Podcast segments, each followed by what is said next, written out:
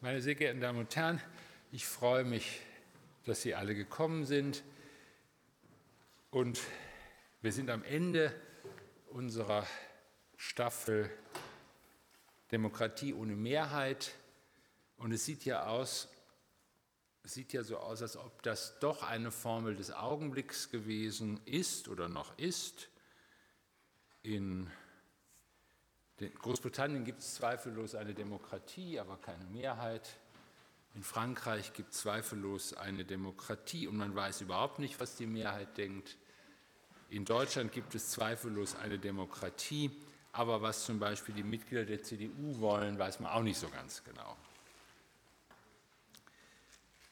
Die, die Allgemeinheit zeigt sich unklar, teilweise gefährlich, teilweise disruptiv, teilweise ekelhaft, teilweise freudig. Man weiß gar nicht so recht, was man davon halten soll. Was würde eigentlich Marx dazu sagen? Es könnte sein, dass Marx sich erstmal über das Personal der Herrschenden lustig machen würde. Das können wir auch alles selber. Aber was würde er eigentlich zu den Aufständen in Frankreich sagen? Was würde er zu der merkwürdigen Haltung in Großbritannien sagen? Für Marx war ja zumindest klar im Blick auf die sogenannte Arbeiterklasse, dass sie zumindest von zwei Paradoxien beherrscht ist.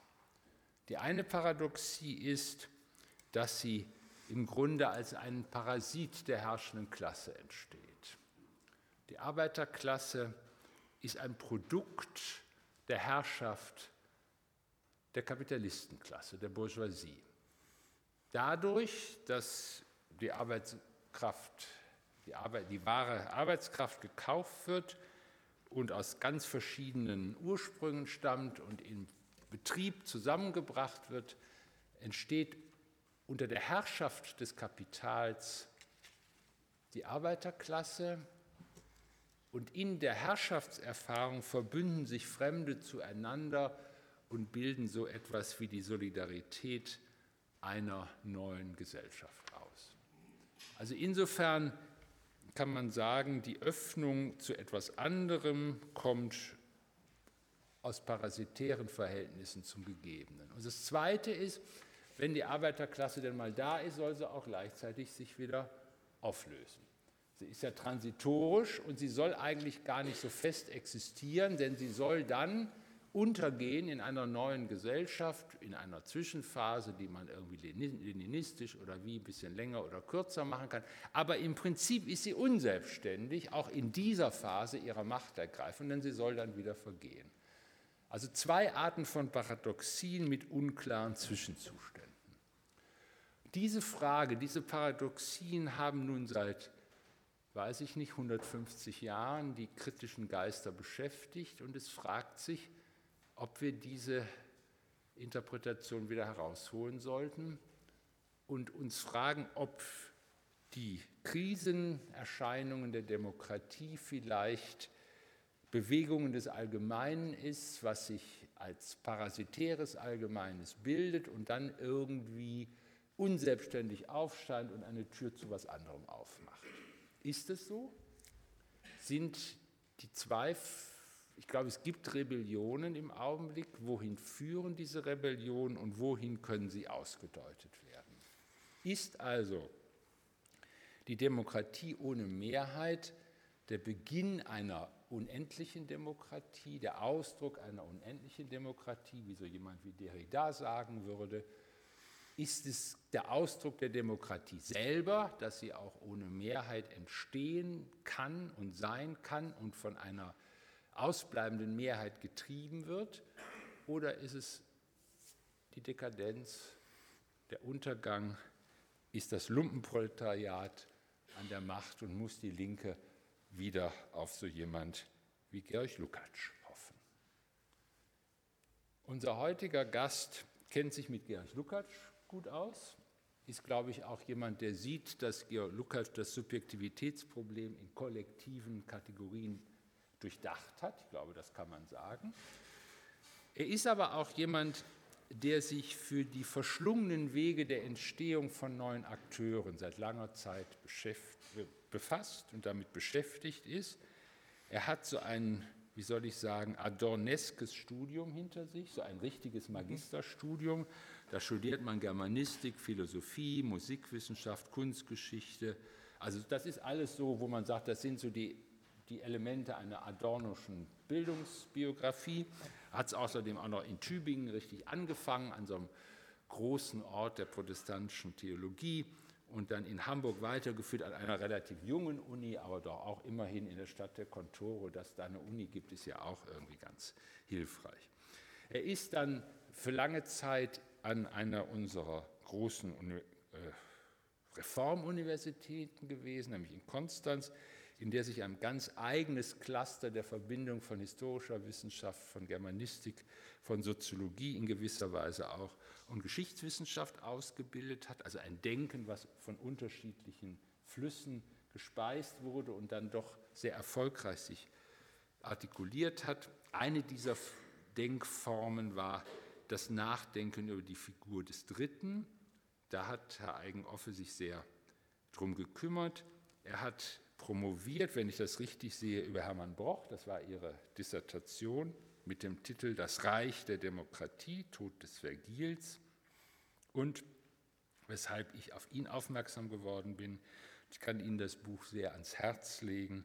2017 bei Mattes und Seitz erschienen, Die Poesie der Klasse, romantischer Antikapitalismus und die Erfindung des Proletariats.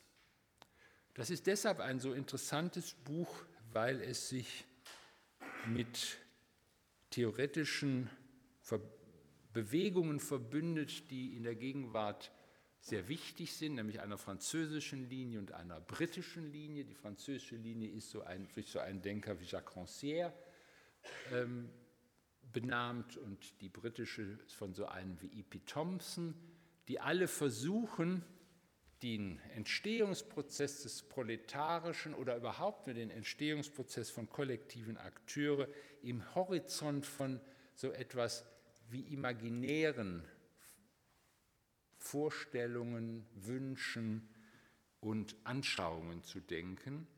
Also im Grunde zu sagen, dass das, was entsteht, nie rein entsteht, sondern immer gebrochen, gewisserweise schmutzig, in gewisser Weise unidentisch und man im Grunde diese Fäden zusammenfügen muss, um zu wissen, woran man auch ist, wenn man in der Gegenwart auf uns selber schaut. Es geht hier genau genommen um die Proletarisierungsweisen in der Zeit des deutschen Vormärz, also die 30 Jahre nach 1830.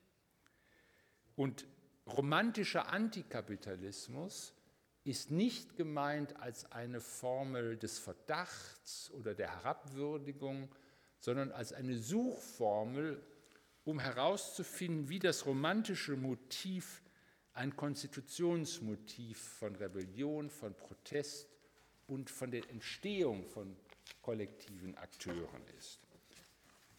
Das Buch hat die These, vielleicht war das Proletariat immer schon Erinnerung und vielleicht war das Proletariat immer schon Erwartung und ist immer schon in jedem Moment, wo es entsteht, hat es einen Überschuss, der nach vorne geht und nach hinten sich ausdeuten lässt.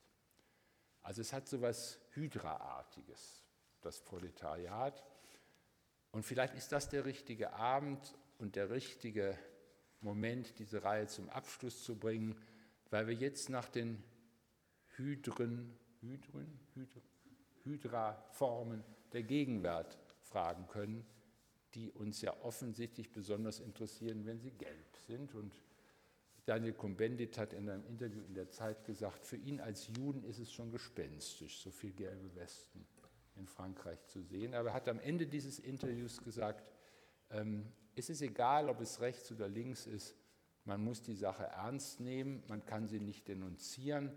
Aber er hat schon auch gesagt, so richtig wohl ist ihm nicht, aber das Unwohlsein gehört augenblicklich zum Zustand, den jemand haben muss, der sich die, für die politischen Dinge interessiert. So jedenfalls habe ich Cohn-Bendit verstanden in dem Interview in der Zeit von dieser, nicht von dieser, sondern von der letzten Woche. Ich freue mich jetzt auf den Abend mit Patrick Eidenoffe und ich denke, wir werden zu diesem Thema jetzt einiges hören. Ich freue mich sehr, dass Sie da sind.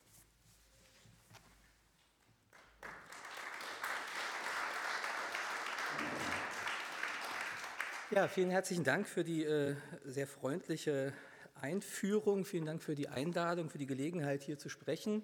Vielen Dank, dass Sie so zahlreich erschienen sind.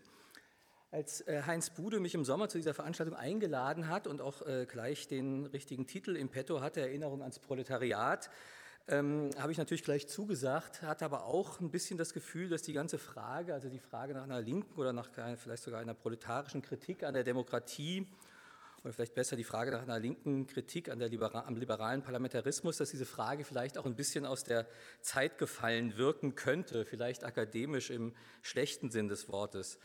Dann äh, schmetterte im November ja wieder der gallische Hahn. Die gelben Westen drängten sich überall auf die äh, Verkehrskreise der französischen Provinz und dann auch mit einigem Tamtam -Tam auf die Champs-Élysées und schließlich dann ja auch in die, in die deutschen politischen Debatten. Und plötzlich war die Frage nach einer proletarischen Demokratiekritik wieder da, und zwar ganz aktuell.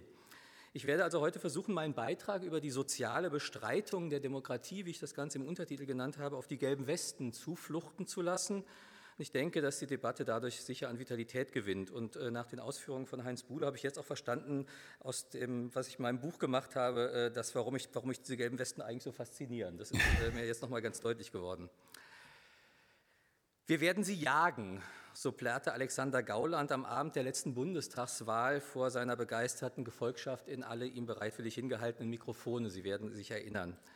So großmäulig die Ankündigung wie immer auch daherkam, in einem Bereich ist sie wahr geworden, würde ich sagen. Der Bereich, den ich meine, ist eben die Frage der Demokratie und der Demokratiekritik.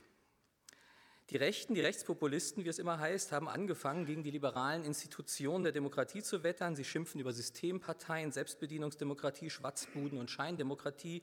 Sie erklären denen da oben den Krieg, das Establishment soll bekämpft werden und sie treten als Anwalt der kleinen Leute auf. Damit kanalisieren sie nicht zuletzt weit verbreitete Strömungen in der Gesellschaft oder am Rand der Gesellschaft, die mit dem Konzept der demokratischen Teilhabe schon länger nichts mehr anfangen konnten und die ansonsten auf politische Mobilisierungsversuche immer ziemlich immun reagiert haben. Es geht um diejenigen, der, der, die der Politikverdrossenheit anheimgefallen sind. Dieses Wort kenne ich allerdings schon sehr lange, ungefähr so lange, wie ich mich für Politik interessiere, also seit ungefähr Ende der 80er Jahre. Es wurde immer auch zur Kennzeichnung meiner Generation verwendet. Die Rechten wettern also gegen die parlamentarische Demokratie und es ist dann schnell aufgefallen, dass die Argumente, in vielen Teilen denen ähnlich sind, die man von links als genuin linke Argumente kannte oder zu kennen meinte. Dass die rechte Demokratiekritik derjenigen zu gleichen schien, die als links galt, führte dann, ganz im Sinn der Extremismus-These, dazu, dass viele, denen es ernst war mit dem Kampf gegen rechts, meinten, sich auf die Mitte als politischen Bezugspunkt einigen zu müssen. Alle Restpositionen der alten linken Demokratiekritik wurden geräumt und nun als immer schon gefährliche Positionen erkannt und verdammt. Man hat sich ganz im Sinne von Gauland, und damit soll dann dieser Name auch zum letzten Mal für heute Abend genannt sein, jedenfalls von meiner Seite, man hat sich davonjagen lassen. Das Muster dieser Einmittelung oder dieses Einschwörens auf die politische Mitte ist ähm, in vielen Bereichen ähnlich. Ähm, beispielsweise gab es das auch beim Klassenbegriff. Ich hatte da so eine kleine Debatte mit Thomas Steinfeld im Merkur. Ähm, man sieht dann die rechte Indienstnahme von linken Diskurselementen als Offenbarung von deren eigentlichem Wesen und eben nicht als parteiisch interessierte Indienstnahme. Trumps Berufung auf die White Working Class etwa wird dann so gelesen, dass das Konzept der Klasse immer schon weiß und männlich war. Die rechte Kritik an den Eliten der parlamentarischen Demokratie offenbart dann dieser Lesart nach, dass die linke Demokratiekritik im Kern auch immer schon populistisch und autoritär war. So ungefähr funktioniert das Argument. Wer also heute noch an einer grundsätzlichen Kritik am Parlamentarismus zum Beispiel festhält, der hat einfach den extremistischen Schuss nicht gehört. An dem Argumentationsmuster, das ich jetzt so ein bisschen karikiert habe, ist wenigstens so viel richtig, dass es die rechte Indienstnahme von Argumenten und Positionen ernst nimmt und versucht, sie symptomatisch zu lesen. Der Erkenntniswert dieser besonderen Form von mittiger, parlamentarismusfreundlicher Argumentation wird aber entscheidend schon dadurch getrübt, dass dabei immer, eben immer schon klar ist, dass die parlamentarische Demokratie die beste aller möglichen Formen des Politischen ist oder wenigstens doch das kleinste aller denkbaren Übel. Eine andere Strategie im Umgang mit diesem befremdlichen Phänomen, das also plötzlich auf der rechten ähm, Argumentationsmuster auftauchen, die man von links ähm, kennt oder zu kennen meint. Ähm, eine andere Strategie könnte darin bestehen, die rechte Kritik an der parlamentarischen Demokratie auch dazu zu nutzen, die eigene linke Kritik nicht aufzugeben, sondern scharf zu stellen und auf den aktuellen Stand der Debatte zu bringen. Und das werde ich jetzt versuchen in den, in meinem nächsten, ähm, in den nächsten ungefähr 30 Minuten. Dafür muss man kurz in die Geschichte abschweifen. Zunächst einmal muss man feststellen, dass eine grundsätzliche Kritik an der parlamentarischen Demokratie von Anbeginn an zur modernen Linken, also zur Geschichte der Arbeiterbewegung seit ihren Anfängen in der ersten Hälfte des 19. Jahrhunderts dazugehört. Die Kritik der bürgerlichen Demokratie gehört zur DNA der Linken überhaupt. Schon in den 1830ern wurde die bürgerlich-liberale Forderung nach einer politischen Revolution von Seiten der beginnenden Arbeiterbewegung durch die Forderung nach einer sozialen Revolution verdoppelt und ergänzt. Sie kennen das vielleicht von Georg Büchner, der diese Doppelforderung in Dantons Tod erhebt und sich dabei auf die entsprechenden, eben schon älteren Debatten im dauerrevolutionären Frankreich bezieht. Die politische Revolution, diese Forderung nach politischer Revolution, das zielte auf Pressefreiheit, Versammlungsfreiheit, schließlich die Einrichtung von Volkssouveränität im Rahmen eines parlamentarischen Systems. Der proletarische Flügel der Oppositionsbewegung setzte dagegen auf soziale Revolution. Und damit waren Forderungen gemeint, die die materielle Reproduktion der großen Bevölkerungsmehrheit betrafen. Organisation der Arbeit, wie man damals sagte, Abschaffung der Konkurrenz, gesetzliche Regelung von Brotpreisen und Löhnen, in den radikalsten Teilen der Bewegung auch schon sehr bald die Forderung nach Abschaffung des Privateigentums überhaupt. Die Durchsetzung einer politischen Revolution ohne Verwirklichung der Forderungen einer sozialen Revolution galt dann bei den Theoretikerinnen der proletarischen Bewegung sehr schnell als Inbegriff bürgerlicher Herrschaft, in der die formal demokratische Fassade nur dazu diente, die Klassenausbeutung im Hintergrund umso reibungsloser am Laufen zu halten. Hier kennen Sie sicherlich die berühmte Formulierung aus dem Kommunistischen Manifest von Marx und Engels, die moderne Staatsgewalt, das ist auch die demokratische Staatsgewalt, ist nur ein Ausschuss, der die gemeinschaftlichen Geschäfte der ganzen Bourgeoisklasse verwaltet. Die Haltung führte bei Marx und Engels selbst, aber auch in weiten Teilen der marxistisch geprägten Arbeiterbewegung dann zu einer regelrechten Verachtung von Politik. Es gibt schon bei Marx eine erstaunliche Abstinenz gegenüber politischer Theoriebildung. Marx war ja ansonsten eine regelrechte Textverarbeitungsmaschine, der alles Mögliche und fast alles, was man so erreichen konnte, gelesen hat und das dann in enormen ähm, Exzerptansammlungen äh, äh, verarbeitet hat. Das kann man mittlerweile alles in der Mega, in der Marx-Engels-Gesamtausgabe nachlesen. Aber wenn man sich das anguckt, stellt man fest, dass es kaum eine Auseinandersetzung mit der reichen Tradition der politischen Theorie seit der Antike gegeben hat. Das hat ihn offensichtlich einfach nicht interessiert. Er war nicht an Politik interessiert, sondern an einer Kritik der politischen Ökonomie. Wenn man nun einerseits an diesem Anspruch, Kritik der politischen Ökonomie, festhalten will, aber weg will von der einfachen Verschleierungstheorie, also vom Verdacht, dass der ganze politisch-demokratische Budenzauber, das demokratische Spektakel, wie es später hieß, nur dazu dient, von den basalen Ausbeutungsstrukturen abzulenken, dann muss man das Verhältnis von Politik und Ökonomie oder eben genauer von demokratischer Politik und kapitalistischer Ökonomie anders fassen. Erlauben Sie mir dazu einen kleinen Exkurs. Die interessanteste Version einer nicht reduktionistischen Kritik der Demokratie aus marxistischer Perspektive, die ich kenne, stammt von der großen amerikanischen Marxistin Ellen Meiskins Wood. Sie hat lange Jahre an der York University in Toronto gelehrt war ebenso lange Redakteurin der Zeitschriften Monthly Review und New Left Review und ist dann 2016 leider viel zu früh im Alter von 74 Jahren gestorben. An den Arbeiten von Mike Sinswood ist besonders interessant, dass sie Theoretikerin und Historikerin in einem ist, dass sie ihre Theoriebildung immer im Medium von Geschichtsschreibung entwickelt, dass politische Theorie bei ihr immer Theorie von Geschichte ist. Und das macht diese Theorie dann besonders welthaltig, würde ich sagen. Mike Wood gehört zu einer Strömung, die man Political Marxism genannt hat, also hier ist das Politische schon im Namen, zusammen mit dem vielleicht bekannteren Robert Brenner. Und das heißt, und was das heißt, Political Marxism ist schnell umrissen. Ich beziehe mich jetzt im Folgenden auf ein kleines Büchlein äh, von, von Mike Wood, das heißt Democracy Against Capitalism, Renewing Historical Materialism, das 1995 schon bei Cambridge University Press erschienen und ist dann aus offensichtlichen Gründen, wie ich glaube, im letzten Jahr bei Verso wieder veröffentlicht worden. Es gibt auch eine deutsche Übersetzung, die ist schon 2010 bei dem kleinen Kölner ISB-Verlag erschienen, die ist aber mittlerweile vergriffen. Aber den, diesen deutschen Text finden Sie äh, sehr einfach im, im Netz. Warum also Political Marxism? Warum Political Marxism? Maxine Wood vertritt die These, dass ein wesentliches Moment in der historischen Herausbildung des kapitalistischen Systems darin bestand, dass es überhaupt erst zu einer strikten Trennung von Ökonomie und Politik kam. Beziehungsweise genauer, und das ist der Grund, warum man von Political Marxism spricht, es kam nicht einfach zu dieser Trennung, sondern diese Trennung wurde selbst politisch durchgesetzt. Maxine Wood geht davon aus, dass der Kapitalismus das einzige System ist, das auf einer solchen radikalen Trennung von Ökonomie und Politik beruht und darauf, dass diese Trennung beständig reproduziert wird. Davor, also vor der Durchsetzung des Kapitalismus, und sie hat äh, einige Bücher über die politische Ökonomie der antiken Polis und des englischen Feudalismus geschrieben, davor war die Ökonomie eingebettet in ein übergreifendes politisches System, das jeweils das gesamte Gemeinwesen umfasst hat.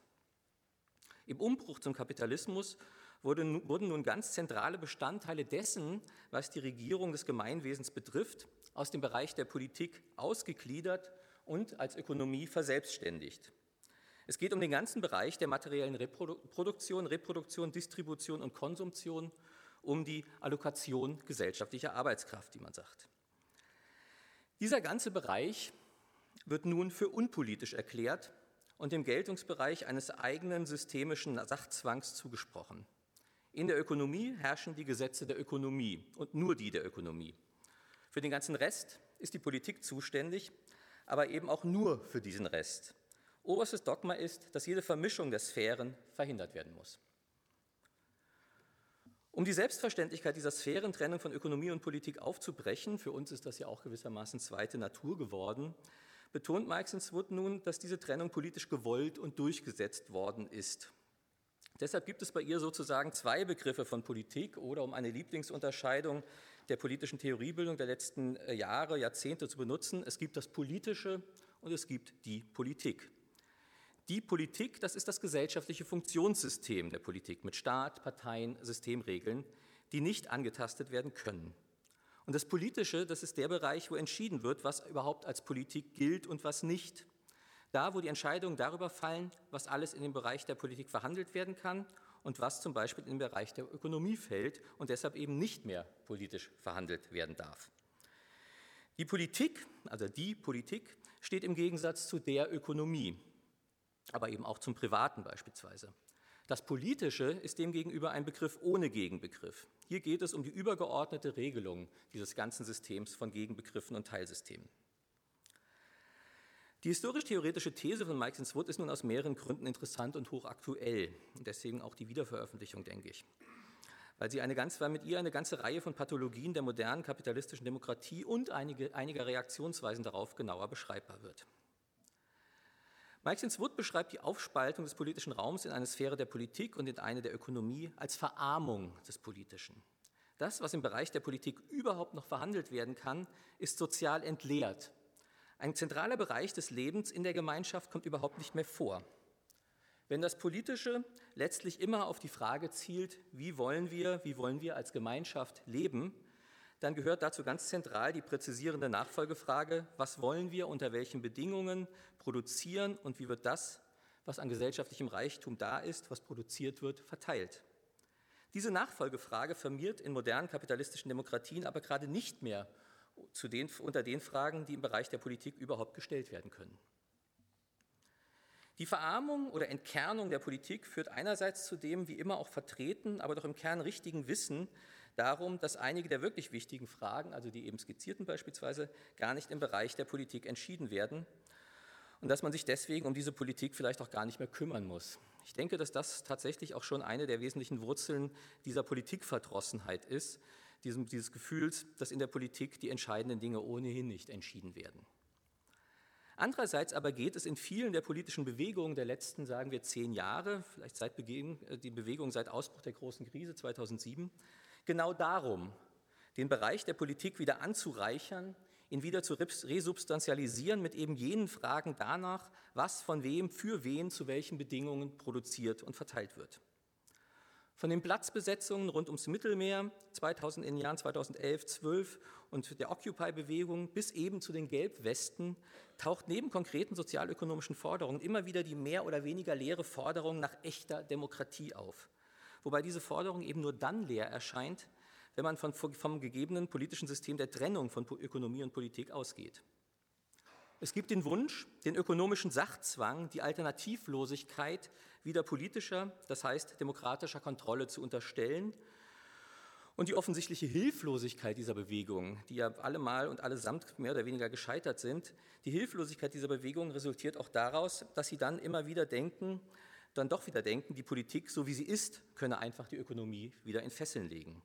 So zugespitzt, als ob Podemos oder Syriza wirklich etwas gegen Moody's oder Standard Poor's ausrichten könnten. Es gibt dann immer wieder, gerade auf der Linken, auch solche Allmachtsfantasien, die nicht zur Kenntnis nehmen, dass die Trennung von Ökonomie und Politik zwar politisch gemacht und durchgesetzt und insofern on the long run auch reversibel ist, damit aber gerade, dass diese Trennung damit aber gerade kein Hirngespinst ist, sondern eine harte historische Tatsache, die genauso hart wieder abgebaut werden müsste, wenn es denn eine schlagkräftige Mehrheit dafür überhaupt gäbe. Wie dem auch sei, der Wunsch nach Wiederanreicherung des Politischen durch ökonomische und soziale Fragen, vielleicht durch die soziale Frage, dieser Wunsch bildet, bildet, glaube ich, die gute Basis einer linken Kritik an der Demokratie. Und es ist auch deshalb eine gute Basis, weil das Mittel zur Kur des Übels eben selbst wieder die Demokratie ist. Eine ausgeweitete, sich ausweitende Demokratie, die sich ihrer konstitutiven Begrenzungen im Kapitalismus bewusst wird und diese in einer nicht blauäugigen Weise überwinden will. Deshalb spricht Ellen Meixkins Wood auch von einer Democracy against Capitalism im Sinne einer Reintegration des Ökonomischen ins Politische, einer demokratischen Rücknahme des Ökonomischen in die Gesellschaft. Vielleicht können wir das erstmal so stehen lassen und zur Diskussion stellen und dann jetzt nach Frankreich gehen. Was ist so interessant, so bemerkenswert an den Gelbwesten? Zunächst einmal und vor allem sind die Leute bemerkenswert, die sich da versammeln. Es war und ist, glaube ich, immer noch sehr unklar, mit wem wir es hier eigentlich zu tun haben. Diese Unklarheit rührt auch daher, dass sich die Gelbwesten dezentral und flach organisieren, Stichwort Facebook, und dass sie kaum aus bestehenden politischen Organisationen stammen. Es handelt sich überwiegend um Leute, die sich zum ersten Mal in ihrem, politisch, in ihrem Leben politisch engagieren. Es handelt sich bei den Gelbwesten daher, also auch von dieser ganzen dezentralen und unfassbaren äh, Organisationsweise her, nicht um eine Großgruppe im Sinn von Dahrendorf, worauf Sie angesprochen haben beim letzten Mal. Es gibt keine legitimen Sprecher. Und äh, deswegen steht, glaube ich, auch immer diese Gefahr im Raum, dass es sich hier um einen desintegrativen Konflikt handeln könnte, also um einen Konflikt, der das Soziale tatsächlich auseinanderjagt. Wenn man den Bildern und den Interviews, die man im Netz und in der Presse sehen kann, und viel mehr weiß ich darüber auch nicht, also viel mehr wissen auch die Leute, die da waren, nicht, weil man immer nur an einem Ort ist und es gibt noch keinen Gesamtüberblick. Deswegen redet man hier sehr schnell ähm, in einem Bereich, wo, wo man auch im Bereich der Meinung und der Wertung schon ist. Ähm, von den Bildern und den Interviews, die man im Netz und in der Presse sehen konnte, ist erst einmal klar, mit wem man es hier nicht zu tun hat. Hier ist nicht die international überall ziemlich gleiche sexy Multitude, wie man sagen könnte, auf der Straße, die letztlich das Substrat fast aller großen Proteste der letzten 15 Jahre gebildet hat. Es sind nicht die coolen, smarten, top ausgebildeten jungen Leute, die sich über das beschissene Leben aufregen, das die Welt für sie bereithält. Es sind nicht diese jungen Leute, die man in Madrid, Oakland, Athen oder auch in Tunis oder Kiew auf den Straßen und Plätzen gesehen hat und die dann, wenn alles gut lief, ein paar Wochen später nach dem Scheitern der jeweiligen Revolten dann als Erasmus-Studentin oder als gewöhnliche Expat sowieso in Neukölln gelandet sind.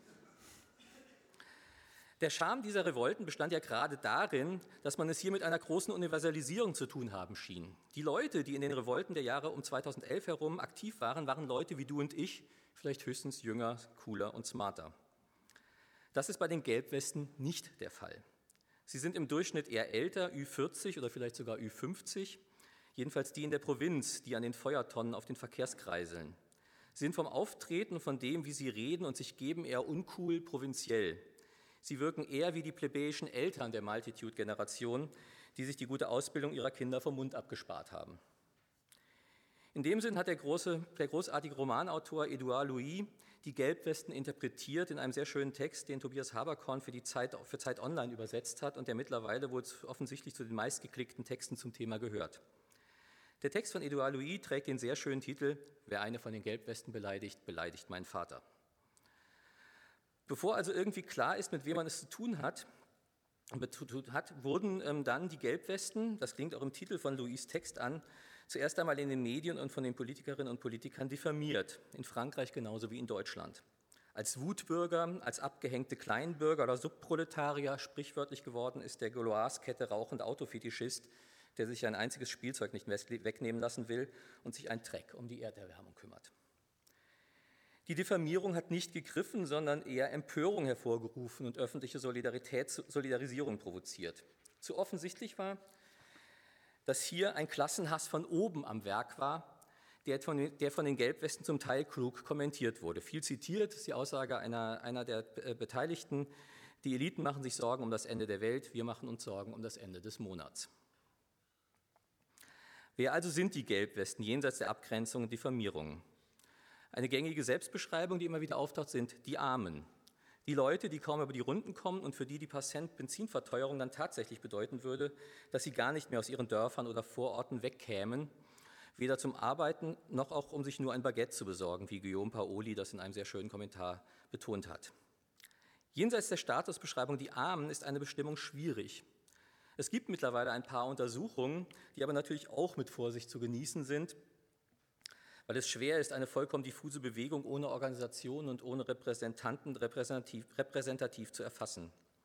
Diese Untersuchungen, etwa eine vom Centre Emile Durkheim in Bordeaux, stellen fest, dass die Gelbwesten durchschnittlich eine unterdurchschnittliche formale Bildung oder Ausbildung besitzen und, und im Durchschnitt über 1700 Euro netto im Monat verfügen. 45 Prozent der aktiven Gelbwesten sind Frauen, 47 Prozent engagieren sich zum ersten Mal in ihrem Leben irgendwie politisch. Die Wackeligkeit der Untersuchung zeigt sich spätestens dann, wenn festgestellt wird, dass es mehr Angestellte, 33 Prozent, als Arbeiter, 14 Prozent sind, die sich engagieren. Zuerst fragt man sich natürlich, was der Rest so macht. Und dann, und das finde ich noch schwieriger, wird deutlich, dass diese Abgrenzung höchst prekär geworden ist. Gibt es, gibt es, nicht Unterschiede etwa innerhalb der Gruppe von Angestellten und, und, der, und, der, und der Gruppe der Arbeiter, die wesentlich gravierender sind als die zwischen diesen Gruppen? Etwa im Hinblick auf Lohn bzw. Gehalt, auf Prekarität der Anstellungsverhältnisse, im Hinblick auf die Schädlichkeit der Arbeit. Davon berichtet ja Edouard Louis in seinem Roman Das Ende von Eddie.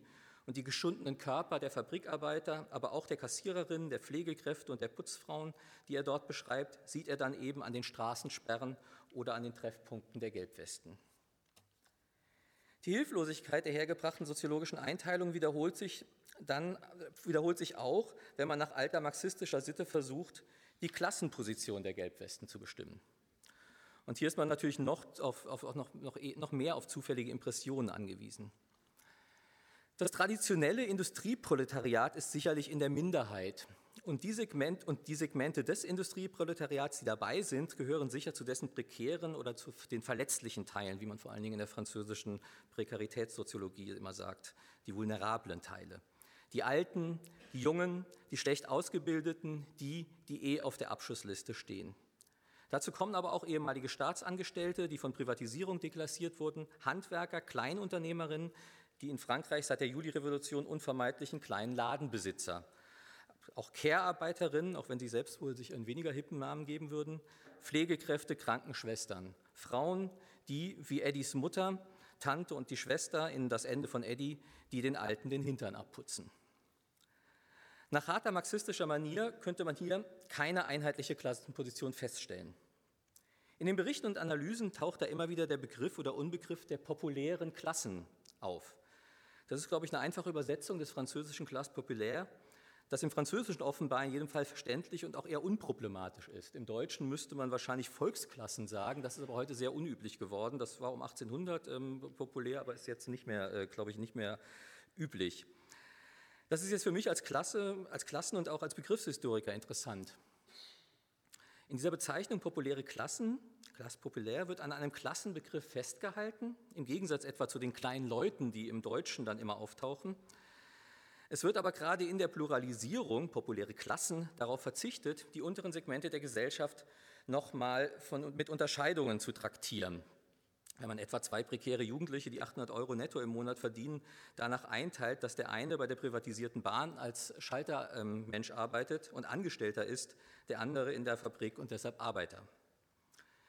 Die populären Klassen ziemlich, ähneln ziemlich stark dem, was im Vormärz noch sehr allgemein und sehr inklusiv als Proletariat bezeichnet wurde.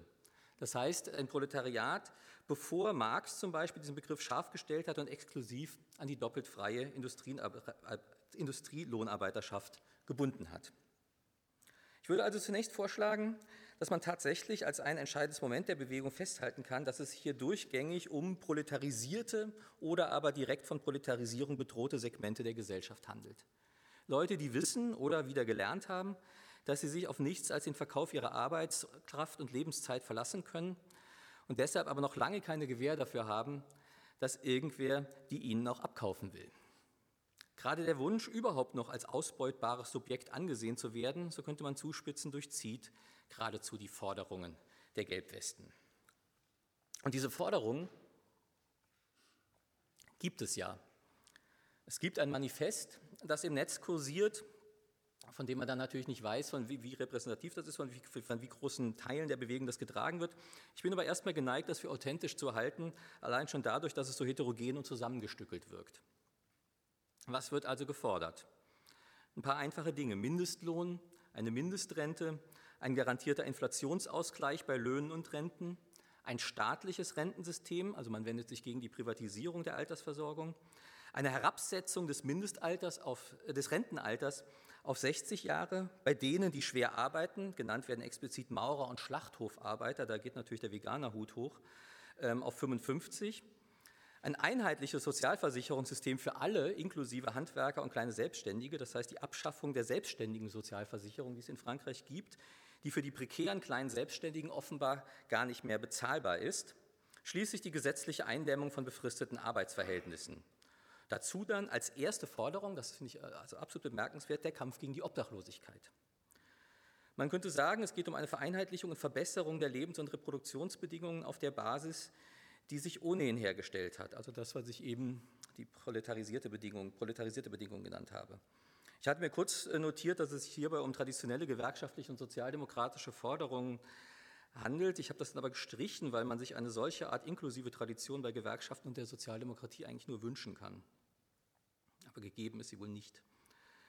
Dazu kommt dann ein starker protektionistischer Beiklang. Es geht um den Schutz der französischen Industrie und äh, Standortverlagerungen sollen verboten werden. Zitat, der Schutz in der, unserer Industrie bedeutet den Schutz unseres Fachwissens und unserer Arbeitsplätze. Da hört man natürlich Trump irgendwie trapsen, ähm, darüber wird man diskutieren können und müssen. Dann gibt es einen starken Akzent auf Steuergerechtigkeit. Es soll stärkere Progression bei der Einkommensteuer geben, eine Vermögensteuer soll wieder eingeführt oder angewendet werden, eine Erhöhung der Kerosinsteuer wird gefordert. Dazu Gehaltsobergrenzen, 15.000 Euro und ein Durchschnittslohn auch für die Abgeordneten der Republik. Dazu die Abschaffung der, Besoldung von, ähm, der Dauerbesoldung von Altpräsidenten. Das war dann aber im Wesentlichen auch schon die Elitenkritik, die sich in diesen Forderungen findet. Dann, und das finde ich, jetzt wird sehr interessant, noch ein Punkt zur Steuergerechtigkeit. Ich zitiere, die großen Konzerne McDonald's, Google, Amazon, Carrefour sollen bei der Besteuerung großes Geld bezahlen. Die kleinen Unternehmen, Handwerker, kleine und mittlere Betriebe sollen kleines Geld bezahlen. Da haben wir dann die kleinen Unternehmer als Mitträger des Protests. Aber gleichzeitig wird ein anderer Aspekt des Protests klar, der nicht nur in der Provinz, der, der, eben nicht nur in der Provinz entstanden ist, sondern sich auch gegen die Depravierung der Provinz, ihr endgültiges Abgehängtwerden richtet. Dazu passt dann auch schon die dritte Forderung, das ist die erste längere in diesem Katalog.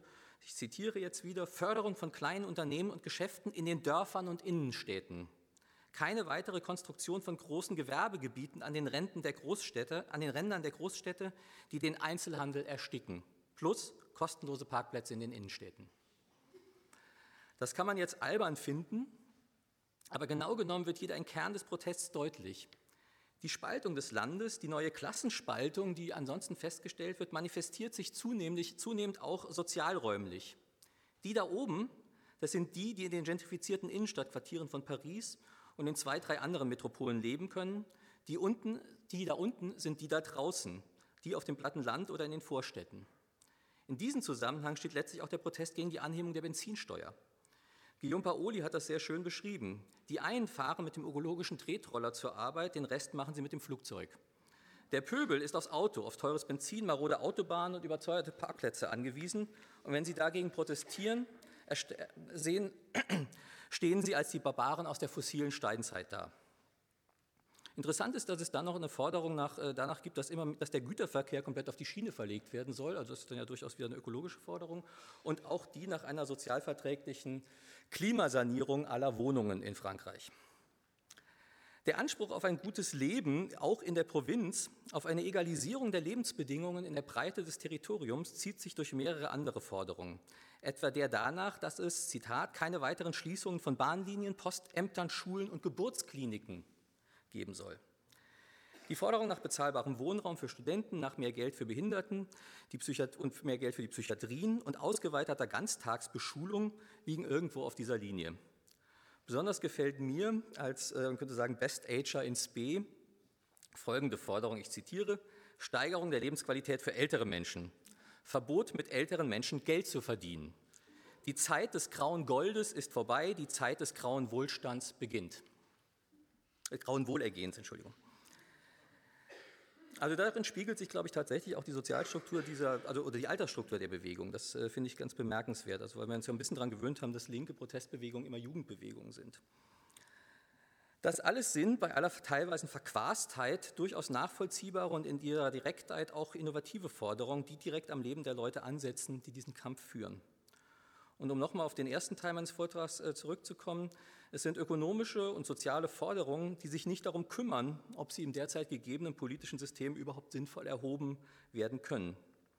Viele der Forderungen etwa, die so klingen, als seien sie an den Staat gerichtet, können von diesem gar nicht mehr erfüllt werden, weil die Dienste, um die es geht, also etwa Verkehrs- und gesundheitliche Infrastruktur, in Frankreich längst privatisiert sind. Darum kümmern sie sich aber nicht und gehen dann mit den Forderungen eben weiter. Dann müssen die Privatisierungen eben rückgängig gemacht werden. Die Forderungen zeigen gerade darin, dass sie die, politische die politischen und ökonomischen Sachzwänge und überhaupt die Unterscheidung von politischen und ökonomischen Sachzwängen ignorieren, wie mickrig die sogenannten Sachzwänge oft sind, die hier ins Feld geführt werden. Nun gibt es aber, und darauf müssen wir natürlich auch zu sprechen kommen, noch einen anderen Block von Forderungen, die mir als Linken weniger sympathisch sind. Und das sind die Forderungen, die sich im weitesten Sinn mit Migrationspolitik beschäftigen. Nach der zu wenig strittigen Forderung nach Bekämpfung von Fluchtursachen, das ist aber dann auch tatsächlich nur ein Satz, die Fluchtursachen sollen bekämpft werden, heißt es im nächsten Punkt, und den zitiere ich jetzt ähm, im Zusammenhang, damit nicht schon die Zusammenfassung tendenziös wird, faire Behandlung von Asylbewerbern. Sie brauchen Unterkunft, Sicherheit, Nahrung und Bildung für Minderjährige. Zusammenarbeit mit den Vereinten Nationen, um sicherzustellen, dass in zahlreichen Ländern der Welt Auffanglager eröffnet werden, in denen die Antragsteller die Resultate ihres Verfahrens abwarten. Zitat Ende. Der erste Teil der Forderung passt zu den restlichen sozialpolitischen Forderungen, also dadurch, dass man erst einmal ein ordentliches, sicheres Leben führen darf. Der zweite Teil klingt dann eher nach dem, was die EU gerade mit Hotspots, mit Migrationshotspots in Nordafrika plant. Entsprechend heißt in der nächsten Forderung dann auch kategorisch, abgelehnte Asylbewerber sollen in ihre Herkunftsländer zurückgeführt werden. Diese Forderungen sind mir jetzt nicht sympathisch. Sie sind äh, für so ein ähm, linkes, migrationsfreudiges Bewusstsein sicherlich erstmal unschön. Ich wäre sehr froh, wenn diese Forderungen nicht dort ständen. Das ist hoffentlich klar geworden. Aber genau besehen sind auch diese Forderungen dann doch wieder relativ harmlos. Harmlos gemessen vor allem an dem, was man sich da an Forderungen auch vorstellen könnte und was man beispielsweise von deutschen populistischen Bewegungen kennt, die sich auf dieses Thema einlassen oder auf dieses Thema kaprizieren und vielleicht auch nur auf dieses Thema. Es ist die Forderung danach, dass hier alles mit rechten Dingen zugehen soll, die Forderung nach Rechtsstaatlichkeit. Dazu passt auch, dass in einem anderen Punkt mehr Geld für Polizei und Justiz gefordert wird. Diese Forderungen sind unschön. Wenn einer meiner Freunde das in unserem Diskussionszirkel von sich geben würde, wäre ich stinksauer. Aber hier in diesem Rahmen kann und muss man damit wohl leben. Bemerkenswert bleibt auch hier, dass selbst für die Schutzsuchenden vor ihrer Anerkennung, also für die Asylsuchenden, wie es heißt, zunächst ein ordentliches Leben gefordert wird, mit sozialer Sicherheit und Bildung für die Kinder. Das ist immerhin mehr, als die bundesdeutsche Migrationspolitik derzeit zu leisten willens oder in der Lage ist. Die Linke in Deutschland ist durch diese Forderungen, aber auch dadurch, dass sich bei den Demonstrationen vereinzelt oder immer wieder, auch darüber gibt es schon Streit, Angehörige des Rassemblement, Rassemblement National und anderer rechter Gruppierungen gezeigt haben. Die Linke ist darüber sehr unruhig geworden. Die deutsche Linke witterte hier eine Querfront, gerade weil sich die Gelbwesten zu einem nicht unbedeutenden Teil selbst als weder rechts noch links einsortiert haben. Und man hat ja gelernt, das dann als rechts zu verstehen. In dieser Untersuchung des äh, Centre Emile Dürkheim ähm, lehnen 64 Prozent aller befragten Gewerkschaften ab, 81 Prozent möchten keine politischen Parteien als Teil der eigenen Bewegung sehen. Das ist also ganz auf Linie dieser ganzen Platzbesetzungsbewegung. Also auch in Frankreich und äh, in, in, in Spanien und Griechenland durften keine Parteiabzeichen auf den Plätzen gezeigt werden. Knapp 5 Prozent verorten sich als extrem rechts. Dagegen bezeichnen sich 40 Prozent als links und 15 Prozent als linksextrem. 33 Prozent der Befragten, also immerhin ein Drittel, bezeichnet sich als weder rechts noch links. Ich bin hier also bei dieser ähm, Einordnung dieser Bewegung als Rechts- oder als Querfront ähm, skeptisch. Ich glaube, dass diese Einordnung die Bewegung vereindeutigt und sie auf, ein altes, auf das alte politische Koordinatensystem einnordet, das die Bewegung ja selbst gerade ablehnt. Und diese Ablehnung des alten politischen Koordinatensystems ist ja nicht bloß eine Meinungssache, sondern die Leute sind ganz materiell in der Art, wie sie leben und überleben, aus dem alten politischen Vermittlungssystem herausgefallen. Für sie ist eben überhaupt keine Gewerkschaft mehr zuständig oder fühlt sich mehr zuständig. Ich denke, wir haben es hier mit einer wilden Mischung zu tun, also wild im umrissenen Sinn, Ü50 eher uncool, mit einer Mischung, die uns bei den sozialen Bewegungen der nächsten Jahre wohl immer öfter begegnen wird und ähm, und mit der und in der wir uns als Linke, wenn ich das hier mal so sagen darf, äh, mit der es da einige Verständigungsschwierigkeiten geben wird. Wir sind als Linke in Deutschland ja gar nicht daran gewöhnt, auf Demos oder, bei Veranstalt oder zu Veranstaltungen zu gehen, wo es eventuell auch Rechte gibt, also höchstens auch klar auf der Gegenseite. Oder dass es da Leute gibt, die sich überhaupt nicht als links verorten oder die keinen linken Lifestyle pflegen. Wir sind es nicht gewöhnt, diese Rechten auf der eigenen Seite zu bekämpfen. Wir erfinden unsere Bewegung gleich immer so, wie sie uns gefallen. Wir sind nie in Verlegenheit, eine Bewegung, die schon losgegangen ist, in die eigene Richtung ziehen zu wollen oder Konflikte so auszufechten, dass eine Bewegung sich dreht. In Frankreich gibt es da offenbar mehr Erfahrung und davon können wir lernen, denke ich. Die Leute vom Komitee Adama, benannt nach Adama Traoré, der 2016 wahrscheinlich von Polizisten in einer Polizeistation umgebracht wurde, also ein junger Mann aus den Banlieues, ähm, sind genauso auf die Demos gegangen wie der nun schon öfter erwähnte Edouard Louis, und zwar mit ähnlichen Argumenten. Das, worum es hier geht, ist auch unser Kampf. Und wenn wir hier manchmal rassistische oder homophobe Sprüche hören, dann ist das erstmal überhaupt nicht überraschend, die hören wir überall. Aber hier lohnt es sich dagegen zu kämpfen. Das ist ähm, eben noch eingefallen, das ist natürlich auch in der, in der, in der deutschen Geschichte, der deutschen ähm, linken Geschichte nicht so, dass, dass man da immer schon mit rein linken Bewegungen zu tun hatte. Es gibt ein schönes Zitat, was Luise Meyer, die letztes Jahr ein sehr schönes Buch äh, rausgebracht hat, die Marx-Maschine, von Bert Brecht immer zitiert. Das Proletariat ist nicht mit einer West, weißen Weste auf die Welt gekommen. Also man hat es nicht mit Leuten zu tun, die immer schon clean auf Linie sind, ähm, sondern es, äh, der, der politische Kampf fängt eben auch da an in den eigenen Reihen. Das Schmettern des gallischen Hahnes, um jetzt nochmal Marx zu zitieren, der Blick über den Rhein führt bei deutschen Linken oft zu positiven Projektionen und zu einer romantischen Verklärung von sozialen Kämpfen und Revolten in Frankreich. Dessen habe ich mich jetzt vielleicht in der letzten halben Stunde auch schuldig gemacht, darüber können wir diskutieren. Wir haben es hier mit, mit den Gelbwesten nur mit einer Bewegung zu tun, wo die deutsche Linke zum ersten Mal ambivalent reagiert. Der Blick auf die Proteste der Gelbwesten gewährt uns eben vielleicht nicht nur einen Blick in, unser, in unsere Wunschbilder, sondern auch die Möglichkeit, in unsere eigenen Ängste und Unsicherheiten, in die Angst und Unsicherheit der Linken selbst zu blicken. Und diese Gelegenheit sollten wir auf keinen Fall verstreichen lassen. Vielen Dank, ich freue mich auf die Diskussion.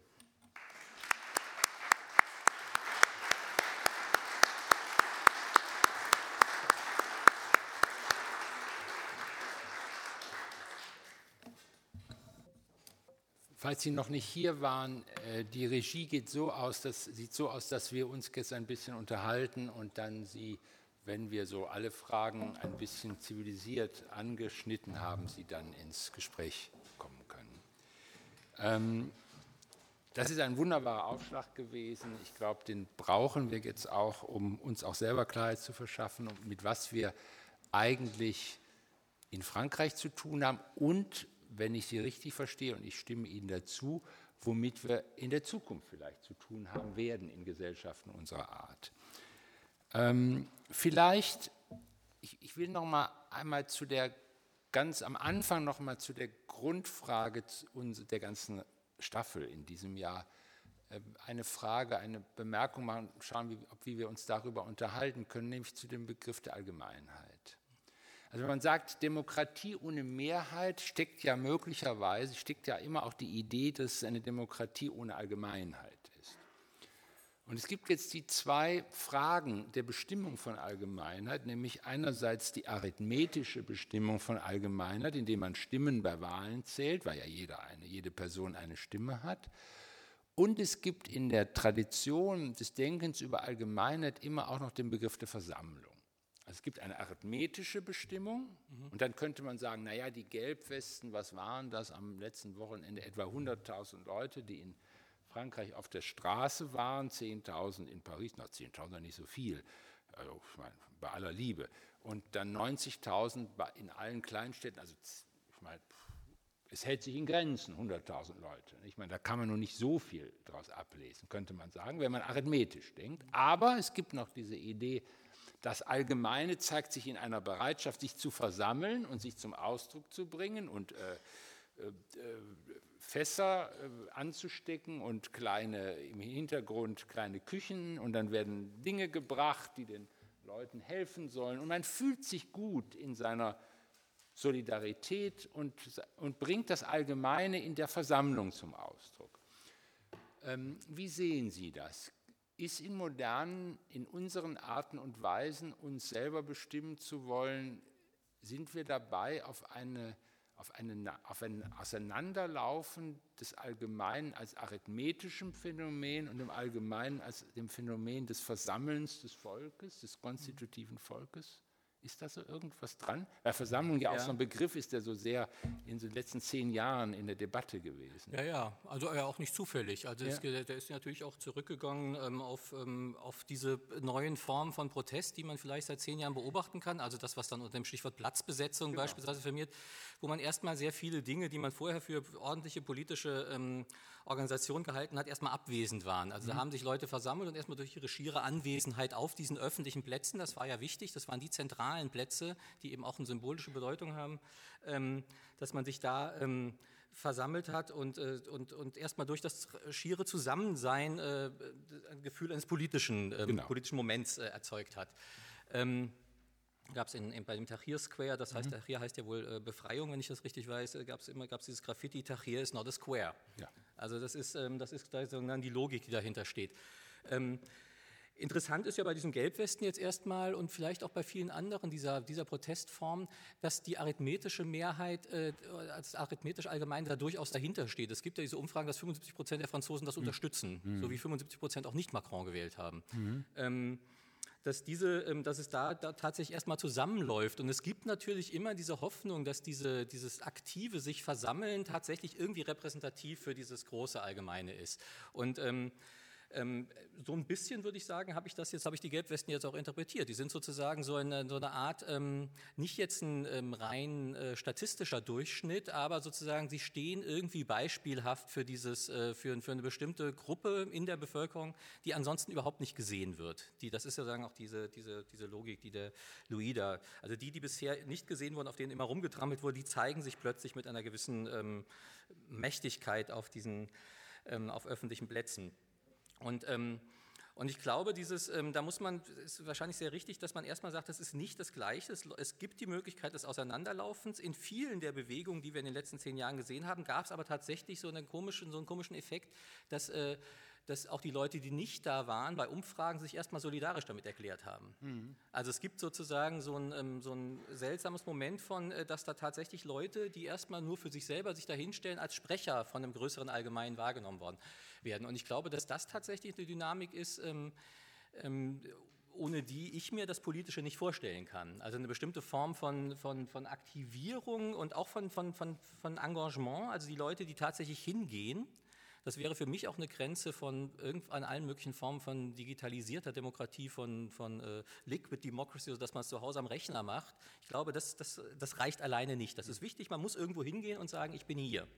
Und diese Art von, ähm, von sozusagen von, von, kleiner Platzbesetzung, indem man sagt, ich bin jetzt hier und gehe nicht weg erstmal, ähm, das ist, glaube ich, ein wichtig, wesentliches Moment von eben auch von so einem Demokratiebegriff, ähm, der ähm, erstmal sich nicht reduzieren will auf bestimmte formale Prozeduren, die damit noch nicht abgewertet sind, auch noch nicht ähm, äh, als, als Schein oder so entlarvt sind, aber eben nur als ein Teil von, ähm, von, von, von, ähm, von, von politischer ähm, Bewegung oder von, Politik, von politischem ähm, Engagement. Dieses, das ist natürlich immer heikel. Also äh, schwierig wird es natürlich dann, wenn die Leute, die sich da versammeln, die aktiv werden, einfach sagen, wir, wir vertreten die Allgemeinheit. Mhm. Also dann hat man natürlich genau dieses Volonté General Problem oder so. Dann gibt es irgendwelche Leute, auch bei Lukas, die sagen, ich bin das wirkliche Klassenbewusstsein. Das, das ist das, das Zugerechnet. Das andere sind nur so psychologische Klassenbewusstseine, die da auch rumrennen. Also dieses, man muss es auseinanderhalten, aber gleichzeitig auch erstmal zur Kenntnis nehmen, glaube ich, das ist ähm, wenigstens in den letzten zehn Jahren, wo man es ja mit einer Krise der Repräsentation, wird immer gesagt, eine Krise der Vermittlungsinstitutionen ähm, zu tun hat, es da plötzlich auch wieder ein, ein, Zusammenlaufen gibt, also ein Parallellaufen von einer arithmetischen Allgemeinheit und einer Allgemeinheit, die, die sich sozusagen selbst legitimiert dadurch, dass sie sich versammelt. Ich will jetzt gar nicht auf die Frage, welche Arithmetik stimmt. Man muss total aufpassen, dass dann plötzlich die Arithmetik der Umfrage die wahre Arithmetik ja, okay, ist. Ja. Es gibt eine politische Arithmetik. Ja, danach ist äh, Emmanuel Macron äh, französischer Staatspräsident. Und zwar ohne Zweifel. Da gibt es gar keinen Zweifel. Das ist, das jetzt kann man nicht sagen, naja, aber nur, er ist nur von 75 Prozent gewählt. Das ist immer so eine Sache. Ne? nee, aber diese 75 Prozent, die erstmal sagen, sie unterstützen die Gelbwesten, das ist, fand ich jetzt bemerkenswert. Also auch schon nach diesen ersten zwei äh, Samstagen, wo es wirklich hoch herging. Also es ist ähm, nicht, auch nicht dieser Moment, Moment, den man in Deutschland immer kennt, sobald es gewalttätig wird, äh, äh, äh, fällt die Zustimmung dann ab. Aber ähm, ich würde da auch nicht so viel drauf geben. Ich würde nur, wollte nur betonen, dass es offenbar erstmal im Moment noch nicht so ist, dass es, dass es auseinanderläuft. Das ist, nee, das ist, das, ich finde es auch, ich finde interessant, also sowohl an dem Interview oder an dem Text von Edouard Louis als auch an einem Interview, erinnere ich mich von Annie Arnaud, wo ich jetzt immer so ein bisschen mich frage, Donnerschlag, wer jetzt alles aus der Arbeiterklasse kommt von Schreiben. Also ich habe zum Glück die, äh, ein Buch von Annie Arnaud, die kommt nicht aus der Arbeiterklasse, die ist also Kleingewerbe. Ne? Die, hat, die hat ein Lädchen zu Hause. Da ist mir nicht bekannt, dass man dann schon gleich zur Arbeiterklasse gehört, wenn, wenn man von so einem Lädchenbesitzer ist. Also ich bin so überrascht, wer so jetzt plötzlich alles von unten kommt. Und äh, Despont, die jetzt gerade den, zu dieser Zeit, wo wir hier sitzen, kriegt sie den Weltliteraturpreis, die hat auch gesagt, dass sie von unten gibt. Stimmt auch alles nicht. Also es ist interessant in der Tat, dass die Gelbwesten, was ich damit sagen will, auch eine Irritation von anderen Klassenlagen unserer Gesellschaft mit zum Ausdruck bringen. Wo mir nicht klar ist, was das ist, aber es ist etwas, was, glaube ich, Sie zu Recht angesprochen haben. Es gibt so etwas offenbar wie einen Bedarf einer Politik der Körper, dass man mit seiner Stimme auch irgendwo hingeht und zum Ausdruck bringt, was man will. Wobei an dem Fall interessant zu untersuchen ist, wie durchaus das Netz am Anfang eine große Rolle gespielt hat. Das, äh, mhm. Denn das war ja, es ging ja im Grunde durch einen Netzaufruf los, der um, in der Tat sich um die Benzinpreise drehte. Mhm. Und das dann das so zustande kommt. Lassen wir das jetzt nur mal auf sich beruhen, weil ich jetzt doch zu dem Punkt kommen möchte, den Sie angesprochen haben. Wer ist das eigentlich? Und ich glaube, dass Sie recht haben, dass wir zum ersten Mal jetzt deutlich sehen, in unterschiedlichen, auch rechteren Nuancen, dass es so etwas gibt wie eine, ein Ausdruck der durch Polarisierung der, ich sage das mal sehr soziologisch, der Arbeitsmärkte weggedrängte gibt.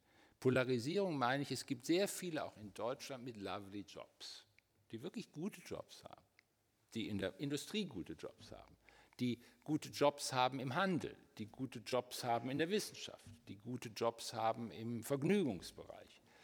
Aber es gibt eine parallele Entwicklung, dass die mit den guten Jobs, mit den lovely Jobs, auch die mit den lousy Jobs mit sich gebracht haben.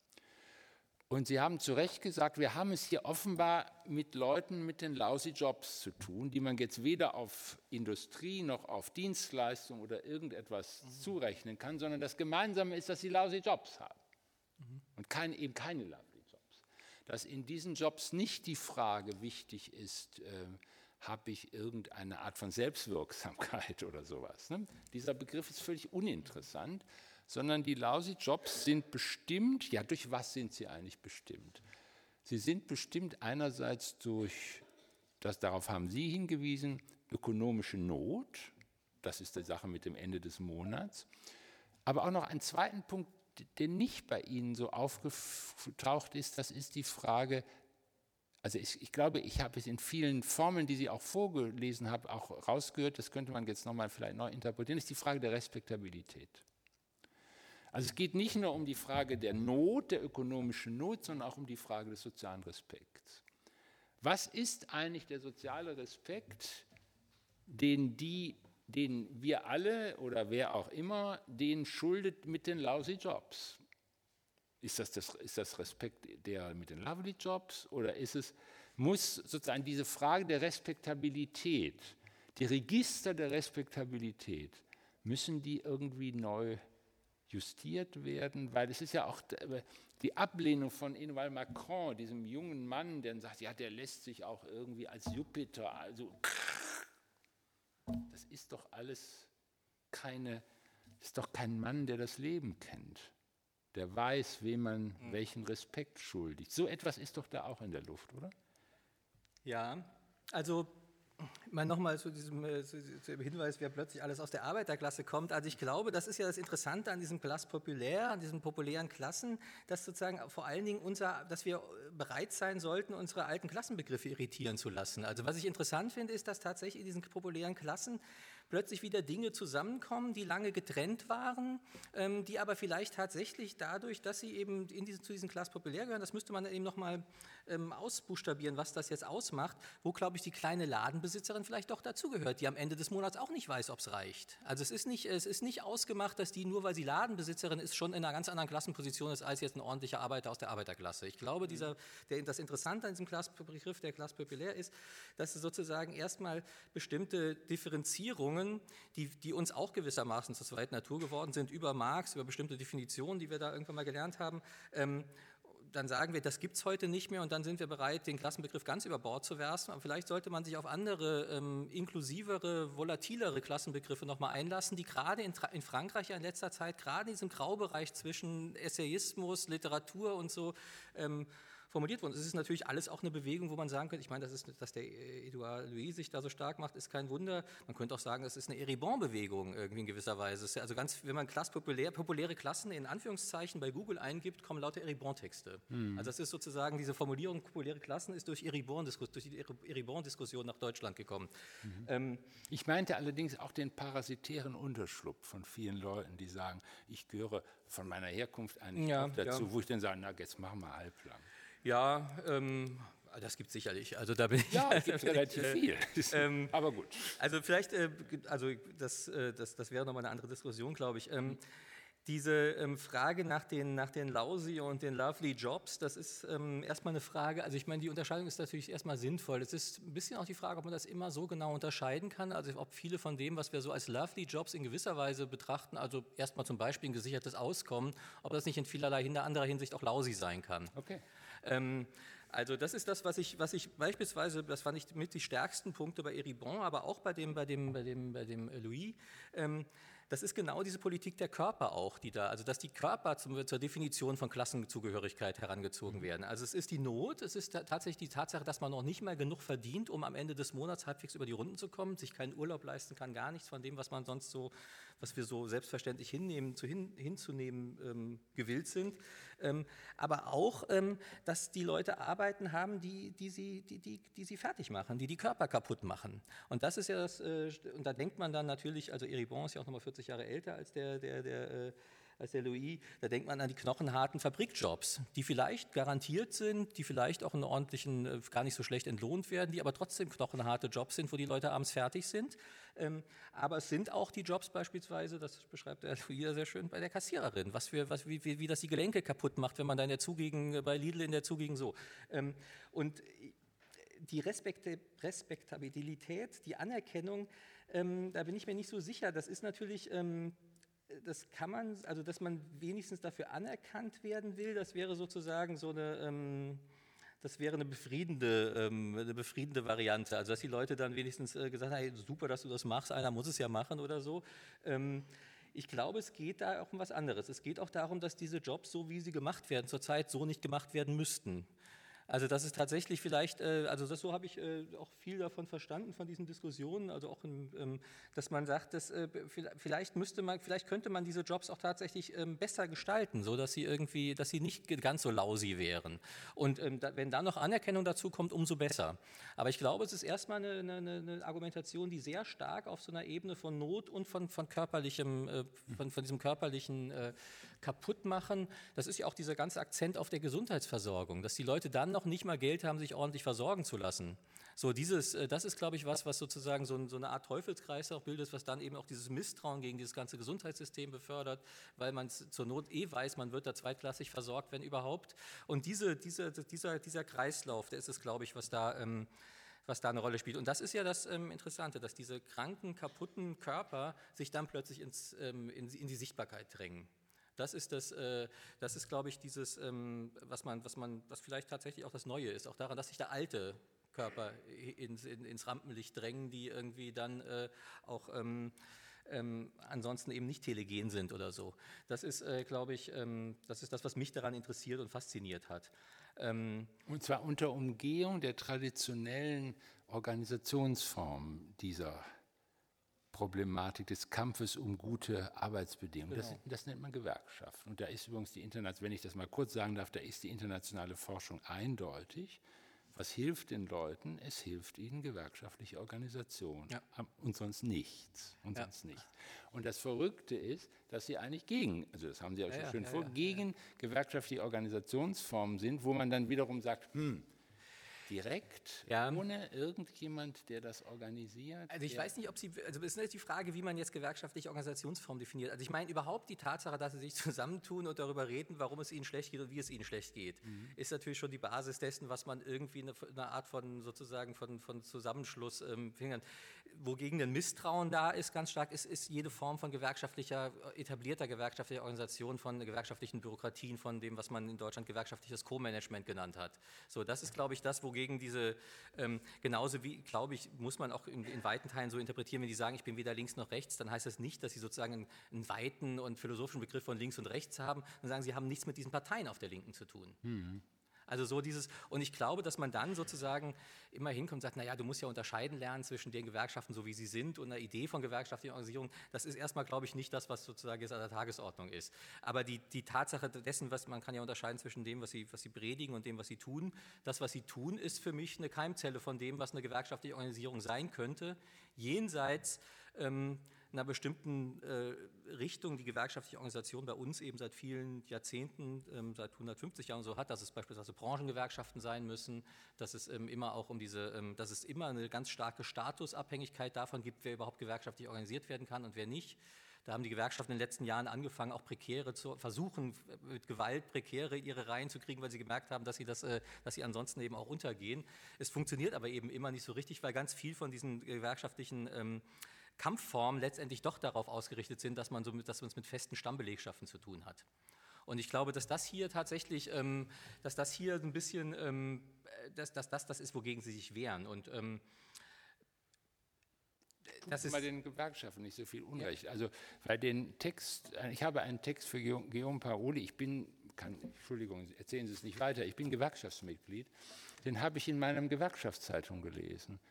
Also bei aller Liebe, da war der Text drin, da war er abgedruckt und äh, Sie wissen vielleicht oder Sie wissen vielleicht nicht, dass die IG Metall auch die Textiler in Deutschland vertritt und zwar mit großem Selbstbewusstsein. Ja, ja. Und das ist für die Textiler sehr, sehr gut, dass sie von der IG Metall, das kann ich, believe me, es ist wirklich gut. Also Vorsicht, Vorsicht, also nein, nein, also ja nicht ich, irgendwie ich, das äh, mitgekriegt Meine hätten. Frau ist bei Verdi-Mitglied ja, da lese ich immer die Mitgliederzeitschrift. Ähm, da also der, haben Sie da nicht den Text nicht gesehen in der Mitgliederzeitschrift? Sie gucken die, glaube ich, nicht an. Ja, ja, ja. Ich gucke mir die an. da war er nämlich drin. Also ich will jetzt hier überhaupt kein Union-Busting betreiben oder ja. so. Also es geht überhaupt nicht darum, die Gewerkschaften. Also ist, man muss ja erstmal ernst nehmen, dass es dieses Misstrauen gegen die Gewerkschaften gibt. Und mhm. das ist, glaube ich, ähm, da kann man natürlich sagen, die täuschen sich. Kommt doch mal hin und guckt euch das mal genau an. Kommt zu uns, dann seht ihr, dass ihr hier mitmachen könnt. Ähm, aber es gibt offensichtlich erstmal das, ähm, ein Misstrauen dagegen, was vielleicht aus dem veralteten Bild von gewerkschaftlicher Arbeit äh, resultiert. Ähm, Aber dass, dass sich auch die, dass sich Verdi äh, schwer tut, beispielsweise mit äh, prekär und äh, befristet Beschäftigten in der Wissenschaft, äh, die ordentlich In der Wissenschaft schon. Das ist, das, das habe ich selber das, mitgekriegt das, und ähm, das, äh, das hängt womöglich an, einem bestimmten, an einer bestimmten Form von, von gewerkschaftlicher Organisierung zu, äh, hängt daran. Das müsste man noch mal sehen. Aber erstmal der Impuls, den die Leute haben, also das ist, dass man eben nicht einfach zu Hause sitzt, das auf der Klot, in der Klotze anguckt und dann sagt, die machen eh, was sie wollen, sondern dann tatsächlich diesen alten urpolitischen Impuls hat, wir gehen raus und reden mal mit anderen, die das auch, äh, die denen es vielleicht ähnlich geht, das ist ja erstmal sehr positiv und tatsächlich, glaube ich, die Keimzelle von ähm, auch von emanzipatorischer Organisierung überhaupt. Und ähm, dass da dann ähm, eben auch Sachen wie Facebook oder so eine niedrigschwellige äh, Möglichkeit bieten, das äh, irgendwie zu bewerkstelligen, das, ist ja, äh, das, das ist ja unbenommen. Also das, äh, das fand ich auch ganz lustig, auch in einem Text von Guillaume Paoli, der sich da ja irgendwie aus verschiedenen Gründen gut auskennt. Der hat ja auch beschrieben, dass sie sich zum Beispiel, wenn die ihre Versammlungen machen, an ganz seltsamen Orten treffen, weil sie keinen Zugang zu den Gewerkschaftshäusern mhm. beispielsweise haben. Die treffen sich dann in diesen offen gelassenen Bahnhofshallen von hm. diesen, äh, Bahnhofs, von diesen Bahnhöfen, von diesen Landbahnhöfen, wo eh kein Zug mehr hinfährt oder so, oder treffen sich in den, auf den Parkplätzen dieser Carrefour-Supermärkte. Also das aber das geht natürlich auch nur, wenn man ein Medium hat, wo man sich entsprechend verabreden kann. Und mhm. ähm, insofern ist, ist, Facebook da sicherlich eine gute Sache oder welche sozialen Medien es sonst da gibt. Ich wollte noch eine, äh, dann gleich sind Sie soweit, ähm, noch einen Punkt, so einen literaturwissenschaftlichen Punkt ansprechen. Ja. Und zwar, bei, bei mir steht hier Poesie der Miserabilität. Es gibt so eine Poesie der Miserabilität in der französischen Literatur. Mhm. Und ich sehe jetzt eigentlich auch Edouard Louis und viele andere. Äh, ich bin nicht so ein, ich finde manches auch sehr misslungen von dem, was, mhm. was ich äh, gelesen habe. Bei Louis weniger, aber egal, bei wen geht es auch immer. Aber es gibt diese große, große literarische Richtung, die hat es auch teilweise in Deutschland gegeben. Mhm. Also es geht von der Landfahrerliteratur in Frankreich bis hin zu der wenn Sie so wollen, Industriekulturliteratur. Gibt es so etwas, dass, das, dass wir wieder auch einen öffentlichen Bedarf an einer Poesie der Miserabilität haben?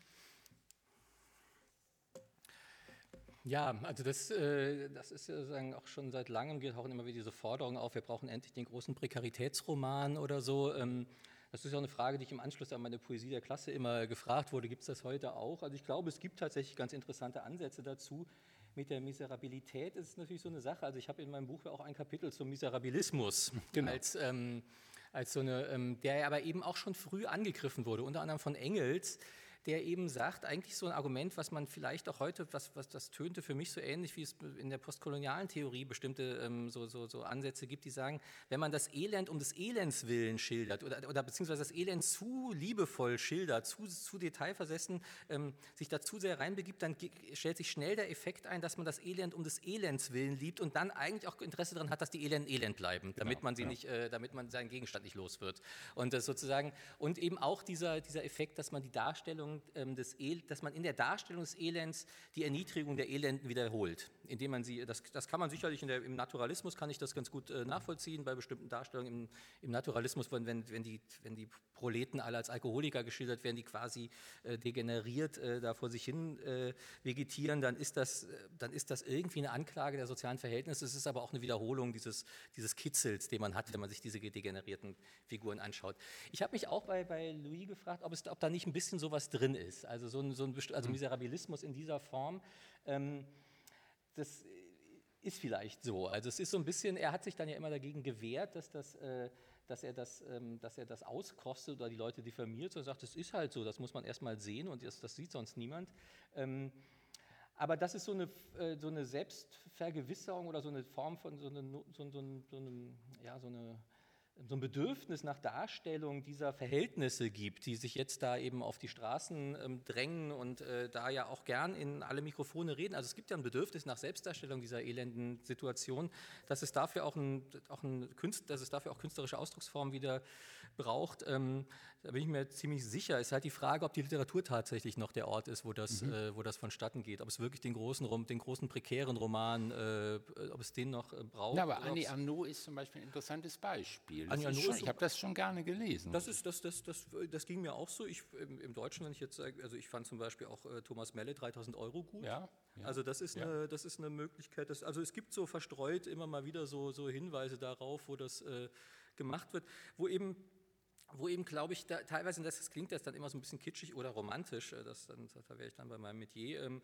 es geht ja immer darum auch, dass den Leuten in der Darstellung des Elends irgendeine Art von Würde gelassen wird oder eine bestimmte Art von Würde herausgearbeitet wird, die gerade mit diesem Elend zu tun hat und eben nicht irgendwie so eine geliehene oder irgendwie eine, die sagt, die sind auch.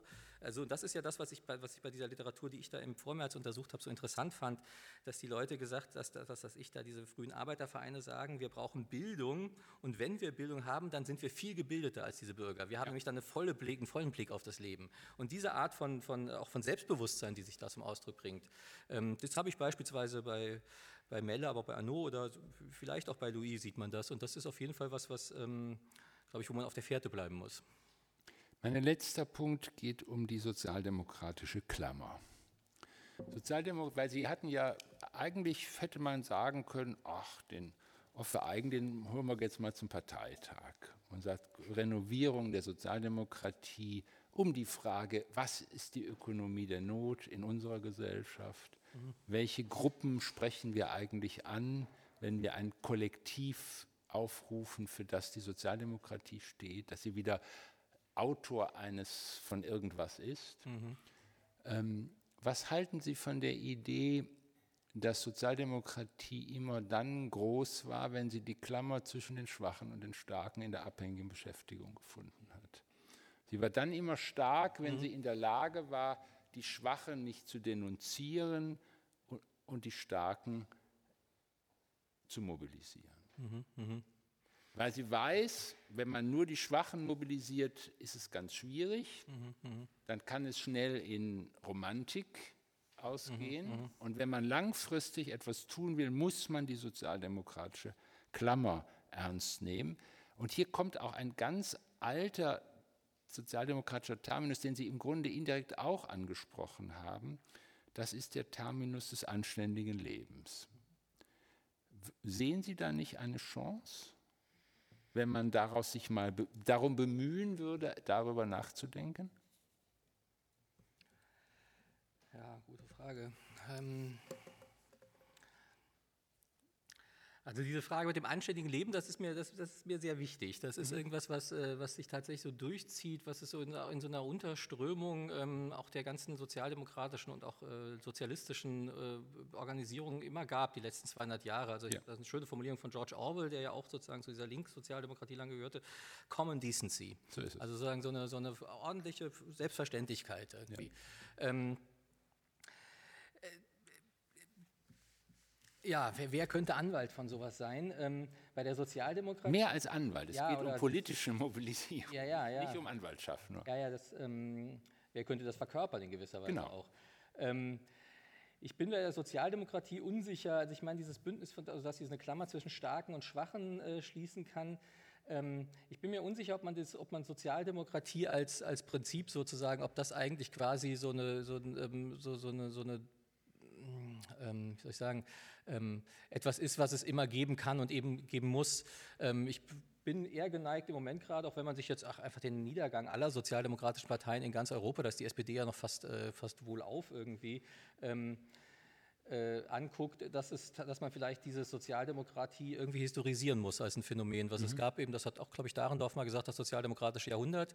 Ähm, diese, dieses, diese, diese spezifische Verklammerung von den Starken und den Schwachen hing ja auch immer mit einem Aufstiegsversprechen zusammen, was die Sozialdemokratie verkörpert hat. Also was dann sozusagen ja. wahrscheinlich äh, sagen, seinen historischen Moment in Gerhard Schröder hatte oder so. Also der sozusagen auch irgendwie von unten kam. Es gab schon auch Willy Brandt und so weiter, aber gut. Also, ja, aber gut, da müssen wir es nochmal, ja, das, das ist nochmal eine andere. Ja. Ähm,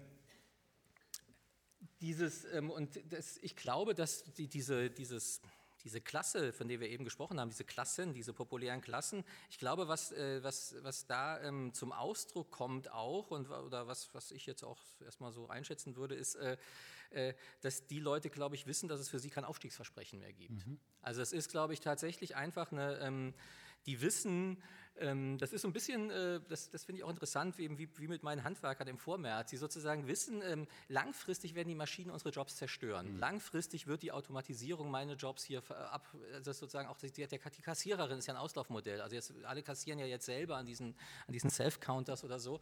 Ähm, also das wird langfristig verschwinden. Ich will es nur bremsen und halbwegs ordentlich, anständig über die Bühne bringen. Mhm. Also es ist sozusagen so eine Bewegung von Leuten, die, ähm, die, ihr, die, die keinerlei ähm, sozusagen offene, große, strahlende Zukunftsversprechen haben, aber trotzdem einen Anspruch darauf haben, dass es ordentlich vonstatten geht. Und ähm, ich glaube, diese Art von Aufstiegsversprechen, die ja auch mit äh, Bildungsexpansion beispielsweise einherging, ähm, das hat sich vielleicht tatsächlich auch durch, äh, durch ganz andere Mechanismen nochmal äh, erledigt. Da muss man, glaube ich, tatsächlich auf, auf, auf Dinge wie Weltmarkt äh, und technologische Entwicklung oder so äh, zu sprechen kommen.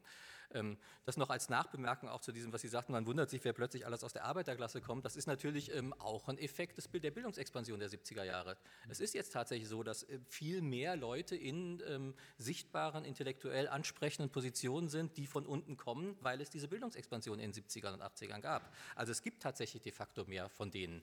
Und, ähm, und ich glaube, dass das aber was ist, was die dann wiederum ähm, was, was, was jetzt jedenfalls als, es gibt keinerlei ähm, für mich substanziiertes Versprechen, dass da irgendwas am Horizont ist, wo es plötzlich wieder irgendwie so ein Aufstiegsversprechen geben könnte.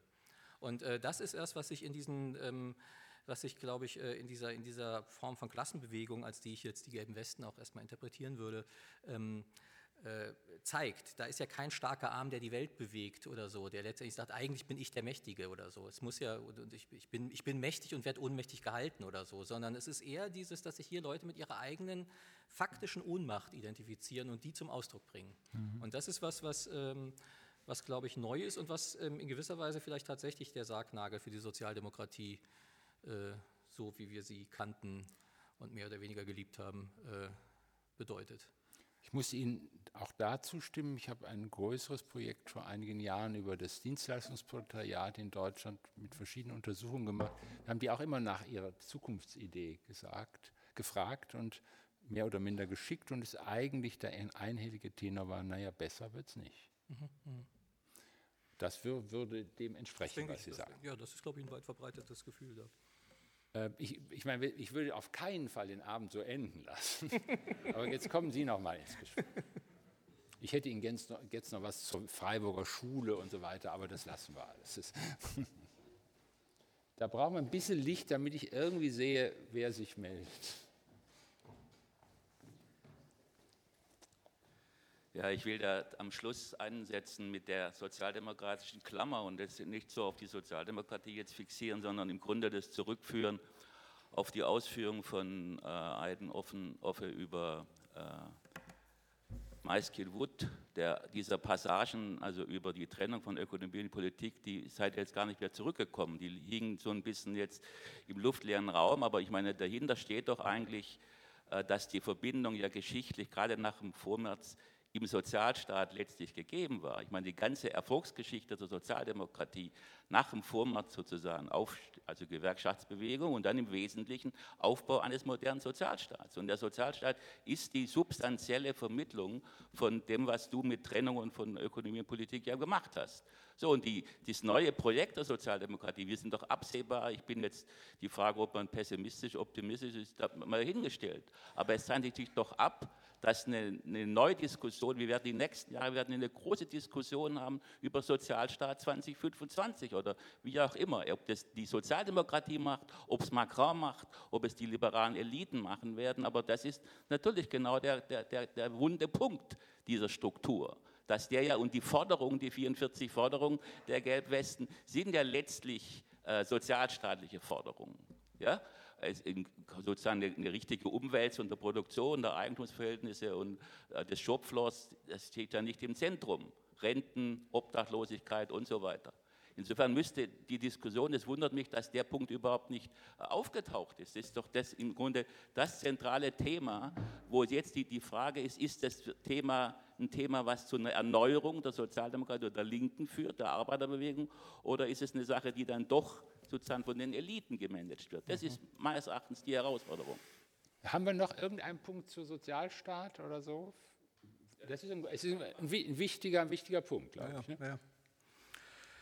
Ähm, ja, nee, das ist in der Tat ein wichtiger Punkt. Also die Vermittlung von Ökonomie und Politik ist in den letzten 150 Jahren über den Sozialstaat gelaufen und zwar ähm, über eine ganze Reihe von Vermittlungsinstitutionen. Ähm, ähm, deren, äh, die, die, die, aber offensichtlich erodiert sind in den letzten Jahren. Das ist ja irgendwie klar. Da gehören die Gewerkschaften zu, da gehört eben. Gehört Wieso erodiert? Wie kommen Sie darauf? Wir ja, haben, ich meine, dass die Leute, dass die, Leute die, ähm, die, die, die jetzt hier auf die Straße gehen, keinerlei Hoffnung damit haben, dass sie beispielsweise dadurch, dass sie eine sozialdemokratische Partei wählen oder in die Gewerkschaft gehen, irgendwie wieder an diesem, an diesem gesellschaftlichen teilhaben. Die, die, die, die fühlen sich ausgeschlossen, sind wahrscheinlich de facto ausgeschlossen, weil auch diese Vermittlungsinstitutionen, die ihnen das bisher versprochen haben, eben nicht mehr funktionieren. Oder sie sehen, ob die jetzt funktionieren oder nicht, das ist ja immer so eine Sache. Sie sehen jedenfalls, dass sie, sie die fühlen, sie haben das Gefühl, dass sie nicht mehr funktionieren. Und das ist ja, glaube ich, ich, ähm, das ist, das ist glaube ich, ein verbreitetes, äh, äh, verbreitete Auffassung. Ähm, und ich glaube, was da ähm, tatsächlich also ich habe das am Ende von meinem Buch so ein bisschen angerissen, was das, ich glaube eine, tatsächlich eine, eine, eine, Grundmaxime des Sozialstaats war ja, dass diese, ähm, dass diese Teilhabe über Arbeit äh, vonstatten geht. Also es ist ein bisschen, ja. ähm, wer nicht arbeitet, soll nicht essen und, oder aber wenigstens, wer nicht arbeitswillig sich zeigt, soll auch keinen Anspruch auf Essen ohne Arbeit haben. Also es mhm. ist sozusagen dieses, das, es wird über Arbeit vermittelt. Und ich glaube, ähm, dass das natürlich ein großes Problem ist. Dass, äh, ich meine, das ist ja eine uralte eine Arbeitsgesellschaft, der die Arbeit ausgeht, also wo, wo, wo sozusagen soziale Partizipation an äh, Arbeit gebunden ist, die aber gar nicht mehr in dem ausreichenden Maß vorhanden ist. Und dann ist diese ganze Diskussion ähm, darüber, wie kann man das, äh, kommt man von diesem, Arbeits, von diesem Arbeitszwang, von diesem Arbeitsethos, von dieser Arbeitsgebundenheit von Teilhabe, kommt man davon los. Und da haben sich die Sozialdemokraten ja sehr als sehr renitent erwiesen. Also bei, bei allem, wo es irgendwie um ähm, bedingungsloses Grundeinkommen oder so geht, sagen die Sozialdemokraten, ja, das ist genau das, was wir nicht wollen. So ist es. So. Und ähm, deswegen würde ich auch sagen, dass die ähm, äh, die, die Forderungen der, der, der, Gelbwesten sind nicht klassisch sozialstaatlich, weil, sie ganz viel, wo es ganz, weil es ganz viel um Reproduktion geht, ohne diese Kopplung an Arbeit. Also es geht nicht um sozusagen eine, eine, ähm, eine Reform des Produktionssektors, eine größere Teilhabe in der Produktion, mehr Lohn nur oder so, sondern es geht auch darum, dass direkt das, was sozusagen im klassisch sozialstaatlichen Modell aus einem hohen Lohn heraus folgt, dass man ordentlichen Wohnraum hat, dass die Ausbildung okay ist, dass das Gesundheitswesen da ist, dass die Leute, dass es eine Infrastruktur gibt, die einem auch in einem irgendwie entlegenen Gebiet Gebiet ermöglicht, das Gefühl zu haben, angeschlossen zu sein, dass das alles rückgebaut wird. Und, ähm, und deswegen fordern sie das ohne diesen Umweg über die Arbeit. Also ich glaube, dass das tatsächlich ein, ein, ein Kern äh, dessen ist. Das, äh, das ist ja hier Kraber, die Bullshit-Jobs. Die Leute, äh, glaube ich, ich glaube, es gab ganz viel, viele Leute, die wissen, dass sie ihr Leben für einen Bullshit-Job dran geben, den man eigentlich gar nicht machen müsste. Und es ginge allen besser, wenn er nicht gemacht würde. Und, ähm, und dass man es aber trotzdem tun muss und dann auch nicht mal rumkommt, das ist, glaube ich, ein, äh, das ist ein großes Problem. Und dann, dann, dann lässt so eine, so eine auch emotionale oder affektive ähm, Integrationskraft von so einem System, glaube ich, rapide nach, wenn man das Gefühl hat, man gibt seine Zeit für irgendwas dran, wo alle besser bedient werden, wenn man es nicht tun würde. Nun, ich muss nur einen Einspruch, weil das aus meiner Wissenschaft gekommen ist, dass der Arbeitsgesellschaft die Arbeit ausgeht, davon kann überhaupt keine Rede sein. Das ist eine völlig falsche Diagnose. Wir arbeiten mehr denn je in Deutschland, wir arbeiten in westlichen Gesellschaften mehr denn je. Das ist völlig falsch. Es geht die Arbeit nicht aus. Es ist es, wird, es wird immer mehr gearbeitet. Wir sind eher in einer Hyperarbeitsgesellschaft, ja, nee, eher, näher ja als in einer Gesellschaft, der die Arbeit ausgeht. Es wird immer mehr gearbeitet. Ja, das ist ja das, also was jetzt was sagen, populär bei Kraber jetzt äh, aufs, aufs, Tablett kam, dass natürlich alle Leute sich abrödeln mit, mit zwei oder drei Jobs womöglich so sogar. Es, so ist es, ähm, genau. das, aber dass, dass es äh, tatsächlich die, äh, dass, dass es ein Bewusstsein dafür gibt, dass diese Jobs ähm, nichts, äh, dass, dass, dass es besser wäre oder dass sie, dass sie, man könnte sie genauso gut nicht tun, es würde sich nichts ändern, außer dass man kein Geld mehr verdienen würde. Ja, also dieses, also sozusagen, ja. ich glaube, diese Ausweitung, wir arbeiten immer mehr und wir, wir, wir haben so viel Arbeit wie noch nie, ist, glaube ich, das ist auch so ein hypertrophes Wuchern dieses, äh, dieses, äh, dieser Notwendigkeit, dass soziale Teilhabe nur über Arbeit vermittelt ist. Mhm. Also aber das die, ist, glaube ich, ein... Ich will mich jetzt nicht mit, aber die, die, will, nur als einen Hinweis, die, es gibt ein stabiles Ergebnis der Ungerechtigkeitsforschung. Und das heißt, was mögen die Leute gar nicht, was erfinden sie als extrem ungerecht, ist leistungsloses Einkommen. Finden sie extrem ungerecht. Das ist ein ganz stabiles Ergebnis. Also wenn man nichts tut und dafür was kriegt, das mögen sie nicht. Das mögen sie natürlich nicht bei reichen Leuten, also bei Erben mögen sie das nicht, aber sie mögen es auch nicht bei Leuten, die zum Amt gehen und einfach was abholen. Das mögen sie auch nicht. Das ist ein ganz stabiles Ergebnis. Also es ist so eine Sache mit dem, mit der Sache, mit den, mit den Grundsicherungen. Deshalb muss man da, glaube ich. Wie das, das keine einfache Sache ist, ist klar. Aber es ist natürlich, das ist ja die Idee dieser Grundsicherung, dass es sozusagen nicht als Almosen an die Leute gegeben wird, die nichts arbeiten, sondern dass es irgendwie alle erstmal kriegen. Mhm. Und dass es deswegen sozusagen zu so einem, zu, zu einer zweiten Natur wird, dass man erstmal sich um das Ende des Monats keine Sorgen mehr machen muss. Und dann kann man immer noch gucken, was man sonst so treibt. Also das ist ja die, das ist ja, glaube ich, die Idee von diesem, äh, dass es ein allgemeines ist und eben nicht eine, eine auskömmliche Sozialhilfe oder so. Das ist ja nicht die Forderung. Ich, ich, ich hätte nur Skepsis, ob das die Gelbwesten wollen. Aber nur gut, das ist eine, mhm. eine andere, ein anderes Thema. Ich wollte mich da auch jetzt gar nicht ein, reingrätschen. Ich wollte Sie noch mal fragen, ob Sie noch irgendetwas zur Sache sagen möchten.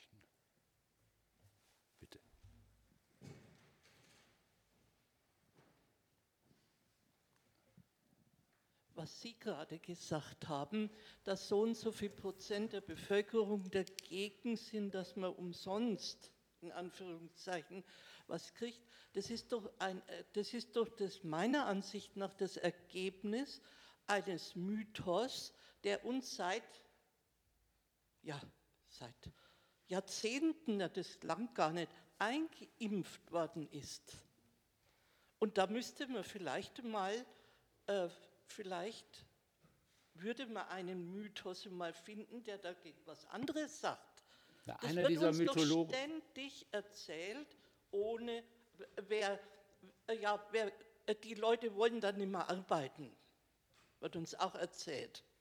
Nee, nee. Wenn, sie, wenn sie was umsonst kriegen, dann wollen sie überhaupt nicht mehr arbeiten. Stimmt ja auch nicht. Nee, nee, das stimmt sicher nicht. Ne? Und äh, da müsste man vielleicht irgend irgendwas entgegensetzen, was, ja, was diese, diese eigenartige, ähm, wie soll ich denn sagen, dieses eigenartige, diese eigenartige Vorurteil, dass alle Menschen, steht dahinter irgendwie, dass alle Menschen faul sind.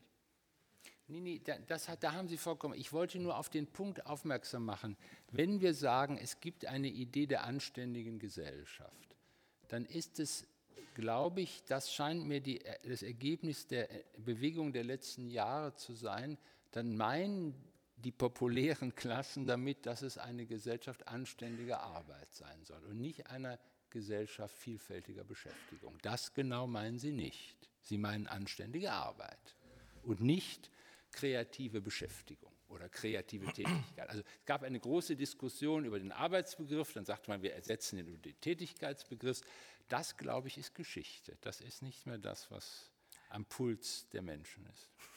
Kommt darauf an, wo man den ersetzt. Also wenn man den sozusagen nur begrifflich ersetzt, ist das natürlich was anderes, als wenn man ihn als, äh, als, als, äh, sozusagen als Allokationsprinzip von, von Teilhabe irgendwie ersetzt. Und, ähm, und ich meine, klar, das ist, das ist sozusagen, würde ich auch sagen, Mythos oder das ist natürlich die herrschende Ideologie, die, die, die, die seit 200 Jahren natürlich irgendwie ähm, hinter allem steht, dass sozusagen ein Leben nur auf anständige Arbeit bei Marx zum Beispiel, klar. Genau. Also deswegen gehe ich auch einen Schritt hinter Marx zurück. Also ich bin ja. immer, bin nicht Postmarxist, sondern Prämarxist. ähm, ähm, aber da so wie pränatal?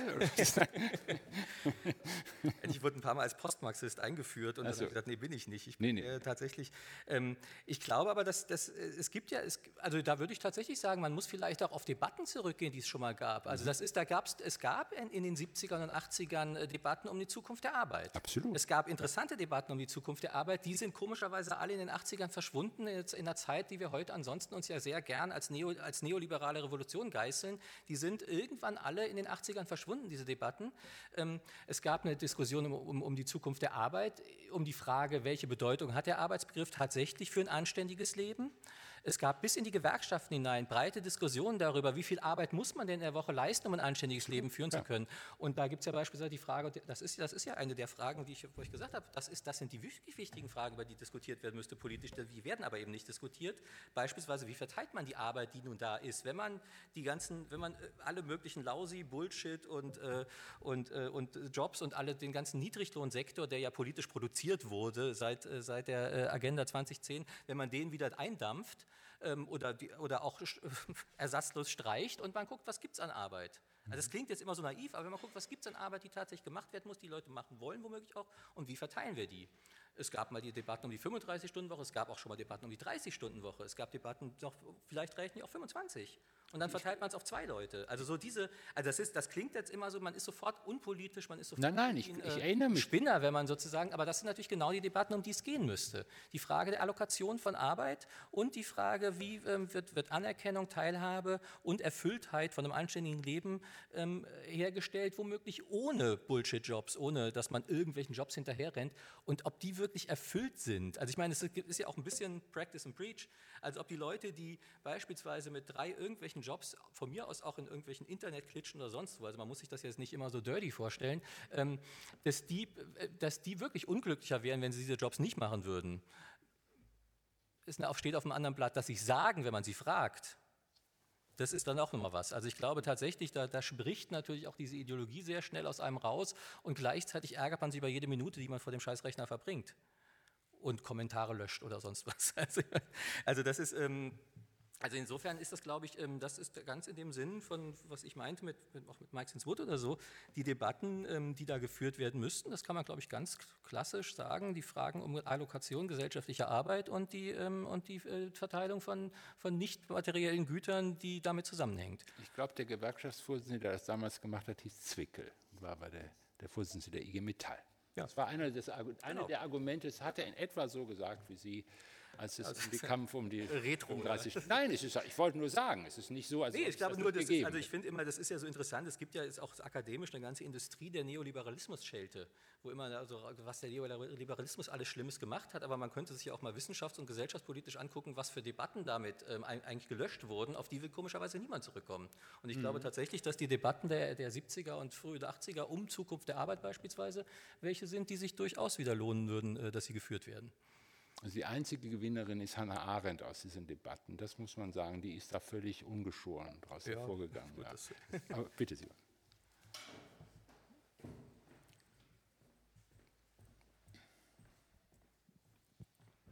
Ich möchte diese, kann man mich verstehen? Ja, ja. Ähm, ich möchte diese sehr interessante Diskussion über die Zukunft der Arbeit nicht, äh, äh, die finde ich auch sehr spannend, aber ich würde doch gerne noch mal einen anderen, anderen Punkt ansprechen und zwar die Interpretation dieser Gelbwesten in, äh, in Frankreich. Ich lebe in England und äh, aus der englischen Sicht, äh, wenn man das gerade das Ergebnis des antieuropäischen Referendums sich anguckt und wer dahinter steckt und wie das organisiert wurde, da haben wir ja sehr ähnliche Entwicklungen, also zumindest aus der englischen Perspektive, ähm, zumindest die Diskussion und die Interpretation dieser dieses antieuropäischen Referendums. Und nun aus der Perspektive könnte man die Gelbwesten ja auch mal politisch noch anders, anders bewerten, als eben äh, in, in derselben, Sie haben es ja angedeutet, aber nicht richtig ausgeführt, in derselben sozusagen ähm, Sichtweise wie äh, Trump und äh, AfD in Deutschland, also jetzt mehr politisch gesprochen. Also die ganze, die ganze der Hintergrund äh, von Le Pen und Front National in Frankreich ist ja nicht angesprochen worden bisher. Und man ohne es genau äh, bisher äh, zu wissen, vermutet natürlich, dass da auch durchaus äh, organisierte Einflussnahme auf diese unorganisierte Bewegung da ist, wie man jetzt mittlerweile bei UKIP und in, äh, dem Referendum in England fest, festgestellt hat. Also da würde ich also diese Frage nochmal stellen, wie weit das sozusagen Rechtspopulismus ist, der eigentlich dahinter steckt. Ähm, und ähm, äh, noch, äh, noch, weiter gefragt, äh, die Interpretation von Trump und dem Nationalismus, in, dem neuen Nationalismus in England, wird stark zurückgeführt in der jetzigen Diskussion auf, als, als eine Nachwirkung auf die Krise von 2007, 2008.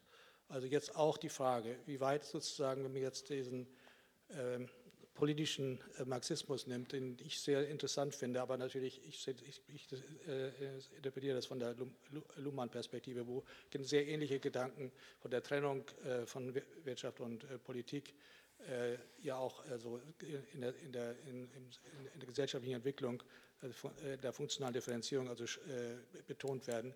Äh, allerdings mit dem, mit dem äh, Aspekt bei Luhmann darüber hinaus, meiner Ansicht nach, und das ist jetzt interessant, die, die Frage, die ich auch an Sie stelle, dass natürlich auch Forderungen jetzt der Wirtschaft an die Politik da sind. Also in diesem, in diesem Fall in 2007, 2008 war ja dann die Forderung, dass die Politik jetzt sozusagen die wirtschaftlichen Probleme lösen musste und damit eine Neuausrichtung der Politik dann äh, äh stattfand. Und jetzt sozusagen die politische, innerpolitische Reaktion darauf äh, dieser Rechtspopulismus ist. Äh, also die, diese Zusammenhänge zwischen sozusagen wirtschaftlichen Anforderungen der, der, der Welt, Weltökonomie und sozusagen dem Rechtspopulismus, wie der sozusagen auch Erklär, sozusagen Erklärungsfaktoren sind für die, die gelben Westen. Ja, ja, also ich meine, es ist klar, diese Frage, das, das taucht ja ähm, legitimerweise schnell auf, was, was, haben diese verschiedenen Bewegungen, die wir in den verschiedenen Ländern beobachten können, was haben die eigentlich gemein? Und ich glaube, dass man sehr schnell darauf kommt, dass tatsächlich ähm, gerade in diesen, in diesen populistischen Bewegungen, wenn man die jetzt so nennen will, noch bevor man sortiert, ob das jetzt links- oder rechtspopulistisch ist, tatsächlich so nationale Traditionen wieder eine ganz starke Rolle spielen. Also da tatsächlich, also kulturelle Traditionen, also so ein bestimmt, das ist ja eine bestimmte Form von Protestfolklore, ist im Französischen ja einfach irgendwie gebräuchlicher als im Deutschen oder so. Und ähm, dass sich das in England ähm, beispielsweise sehr stark in dieses, in dieses Antieuropäische ähm, reinspielt. Ähm, ähm, was, was, interessant ist, wenn man sich diesen Forderungskatalog anguckt für Gelbwesten, aber auch wenn man sich anguckt, was auf diesen ähm, Demos ähm, so ventiliert wird. Ähm, ich habe nichts über die EU gelesen. Es gibt keinerlei Anti-EU-Rhetorik. also es ist auch interessant, sich anzugucken, was die alles nicht ähm, thematisieren.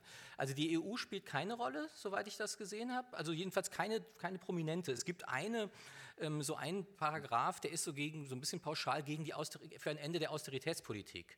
Da könnte man nicht sagen, das ist irgendwie EU äh, so, aber das taucht nicht weiter auf, was aber auch es nicht gibt auf. Doch diese, also oft dieses Macron kümmert sich um Europa, aber nicht um ihn, um uns. Das ist doch ganz oft. Also das ist jetzt nicht vielleicht in der äh, ja. Auflistung der Forderungen, aber es ist ein ganz wesentlicher, ist man immer. Also ich habe aber da jedenfalls nirgendwo irgendwie, dass das als Anti, als dass das sich als sozusagen Austritt aus der EU die Lösung nein, nein, wäre. Das nein, nur, das ist ja, das ist ja, das ist ja eine, uns als um Europa das ist ja eine, eine, eine große Differenz zu, zu Le Pen beispielsweise, wo das ja eine ganz große Rolle spielt. Ja, also das ja. ist, was auch überhaupt keine Rolle spielt. Das ist auch interessant, wenn man das mit Pegida oder so vergleicht. Äh, Pegida, irgendein Katalog, ich habe da heute noch mal im Netz endlos gesucht und muss mir diesen ganzen Mist angucken. Es ist eine der ersten zehn Forderungen von Pegida, da erinnere ich mich ganz klar dran, Ende 2014 schon war Punkt 1, Ende mit dem Genderwahn. Hm. Also so eine geschlechterpolitische, ähm, so ein geschlechterpolitischer Rollback, der gefordert wird, Ende mit dem Genderwahn und dann die Familie als Keimzelle des Staates muss wieder installiert werden, Frauen sollen Frauen sein und Männer Männer, also dieser ganze Mist, ähm, das taucht überhaupt nicht auf. Also es ist sozusagen 45 Prozent Frauen, die da mitmachen und die Forderung ist, wir wollen wirtschaftliche Gleichheit, wir wollen sagen materielle Gleichheit, wir wollen gleichberechtigt sein, alle, egal ob Männer, Frauen, so. Das ist, es taucht keine einzige, ansonsten auch nichts, obwohl wir in Frankreich ja vor ein paar Jahren noch eine riesige Massenmobilisierung gegen die Ehe für alle hatten. Also da gibt es auch ähm, keinerlei, ähm, das spielt überhaupt nicht da rein. Und die EU spielt keine Rolle. Diese Trump-Geschichte, also ich meine mit diesem America First oder dieses Schutz unserer Industrie, da ist ja interessant, dass an dem Punkt tatsächlich ähm, gesagt wird, unsere, unser Wissen und unser, unsere, so, das, das, das, verkörpert sich in dieser Industrie. Ähm, das ist natürlich so ein Sozialstaatsnationalismus, würde ich sagen, der, darin, der, der, der beruht darauf, dass, äh, so, dass die NPD sagt, dass immer äh, sozial geht nur national. Ähm, das ist, glaube ich, tatsächlich hier sozusagen, ähm, es gibt eine bestimmte Form von ähm, von so einem, ähm, von so einem Wirtschaftsnationalismus, der da ähm, im Schwange ist, der, der, der das, äh, wo man sagt, dass, ähm, das will man verhindern, dass, dass, dass, dass Unternehmen abwandern. Ähm, äh, ja, das ist sicherlich, äh, das, das, das muss man in diese Reihe stellen. Aber ansonsten finde ich, äh, man muss auch aufpassen, dass man nicht zu große Kohärenzen zwischen diesen, ähm, zwischen diesen populistischen Bewegungen ähm, bastelt, weil tatsächlich okay. ähm, einfach sehr vieles, was ich äh, als konstitutiv, auch die, äh, muss man sagen, die, die Migrations-, also, also es ist, vielleicht muss man das nochmal sagen, die sind, äh, die, da gibt es diese migrationspolitischen Passagen, aber wenn, die, wenn man sich dagegen beispielsweise Pegida anguckt, die sagen als allererstes, die Ausländer sind schuld. Und dann fragt man, woran denn eigentlich? Naja, an das und an dem. Und dann, dann kommt das, das ist zweitrangig, woran eigentlich? Die Ausländer sind schuld. Das ist das Wichtigste. Deswegen sollen die Ausländer raus.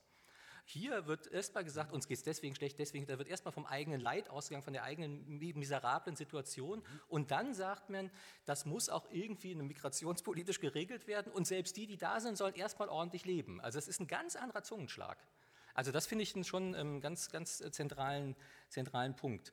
Ähm, dieser Zusammenhang mit, äh, mit 2007, 2008 ist ganz, ganz evident für mich. Ähm, da ist mir auch noch nicht ganz klar, wie diese, dieses, dieses Muster mit der Sphärentrennung, äh, wie das da genau funktioniert, weil was man ja auch sehen kann, dass in Krisensituationen diese Sphärentrennung natürlich nicht funktioniert. Und ein Teil der, der auch dieser Verdrossenheit mit der Politik rührt ja auch daher, dass man einmal sagt, die machen eh, was sie wollen, oder man sagt, die machen eh, was die Bosse wollen. Also man hat sozusagen so ein Die da oben Gefühl, wo man dann auch die Trennung von Ökonomie und Politik nicht wirklich äh, ähm, mit, äh, mit reflektiert. Also das müsste man sich dann nochmal genauer anschauen. Also das ist... Ähm, das ist, glaube ich, äh, ähm, ein zentraler Punkt, aber dass das tatsächlich alles post 2007, 2008 stattfindet, das ist, glaube ich, ein ganz, ganz zentraler Punkt. Das ist die sozusagen die Signatur unseres Zeitalters, ist dieses nach dieser Wirtschaft, nach, und wir sind immer noch sozusagen im, im Nachhall dieser Krise und das, das wissen die Leute auch. Ich glaube, das war auch ein ganz wesentliches Motiv von dem, von Ihren, was Sie ausgeführt haben. Und das, glaube ich, ist ein großes Thema, wo man sich, wo ich daran denken könnte, ob ich da nicht nochmal wieder einen Streit um das politische machen könnte im nächsten Jahr zu der Frage des gesellschaftlichen Reichtums. Was ist die Quelle des gesellschaftlichen Reichtums? Was, wer verfügt über den gesellschaftlichen Reichtum und wie wird der gesellschaftliche Reichtum verwendet? Das ist, glaube ich, ein Thema, was wir in allen westlichen Gesellschaften haben, weil es über all diese drei Fragen Irritationen gibt. Welches ist die Quelle? Wie sehen die Verfügungsstrukturen aus? Und wollen wir eigentlich diese Art der Verwendung des, der Werte, die wir gemeinsam schaffen. Das ist ein ganz großes Thema. Und ich, ich wollte jetzt gerade den Schluss, Schluss irgendwie an, aber Sie dürfen noch, Sie dürfen. Dann also wenn man heute etwas kauft, das ist ja produziert worden, das kommt sehr oft entweder aus China, Sie ahnen das gar nicht, oder aus der dritten Welt, und das sind alles ganz billig Produkte. Da wird also sehr viel gearbeitet für ganz wenig Geld. Das ist alles schön ausgelagert. Und worüber beschweren wir uns eigentlich? Also äh, diese Arbeit für das Geld will ja hier gar keiner machen und kann es auch gar nicht. Aber wir nehmen das so hin, dass es irgendwo billig produziert wird. Und äh, ja, darum will ich sagen, ich meine, äh, wir sind ja ein relativ kleines Land äh, bezogen auf die große Welt, die eigentlich alle für uns arbeiten. Jedenfalls wesentlich mehr, als wir es tun, für das, was wir verbrauchen. Also das meinte ich mit der Frage der Verwendung, ja. der Verwendung des, des, gesellschaftlichen Reichtums, wie Sie zu Recht sagen, der auf der Welt geschaffen wird. Und da gibt es vielleicht wirklich Überschneidungen zu dieser Repair-Bewegung, die wir haben, zu der Frage aber auch, wie ist es denn nun wirklich? Sind wir in einem anderen Modus der Produktion des gesellschaftlichen Reichtums? Sie haben das angedeutet mit den überflüssigen Jobs, die es trotzdem noch gibt, vielleicht aus reinem Repressionsinteresse. Und das ist, glaube ich, die Debatte, die schwelt. Ich, und das wäre meine Diagnose, sie schwelt in allen westlichen Gesellschaften. Auch die Frage der Wertigkeit von Arbeit, die unmittelbar damit verbunden ist. Wie soll man begründen, dass eine, jemand, der als Pfleger in einem großen Krankenhaus arbeitet, schwere Arbeit vollzieht, ähm, nur die Hälfte verdient von einer, die in, bei VW am Band als Frau arbeitet. Die Hälfte von dem, was die Frau am Band arbeitet, verdient der Pfleger, der einen sehr anstrengenden Job macht in einem deutschen Krankenhaus. Wie will man das eigentlich rechtfertigen? Und da geht diese ganze Frage der Kategorien, von Arbeit, der Entlohnung von Arbeit, der Wertigkeitsdiskussion. Das ist, glaube ich, ein ganz, ganz großer Prozess, den wir, der im Gange ist und der große Irritationen mit sich. Und das haben Sie auch herausgestellt in Ihrem Vortrag, dass das auch eine der, der Gründe, eine der, der, der Themen ist, die dort aufscheinen bei den gelben Westen. Und ich habe irgendwie das Gefühl, ich glaube, ich sollte jetzt mal eine Reihe über gesellschaftlichen Reichtum machen. In diesem Sinne kommen Sie alle gut nach Hause und vielen Dank.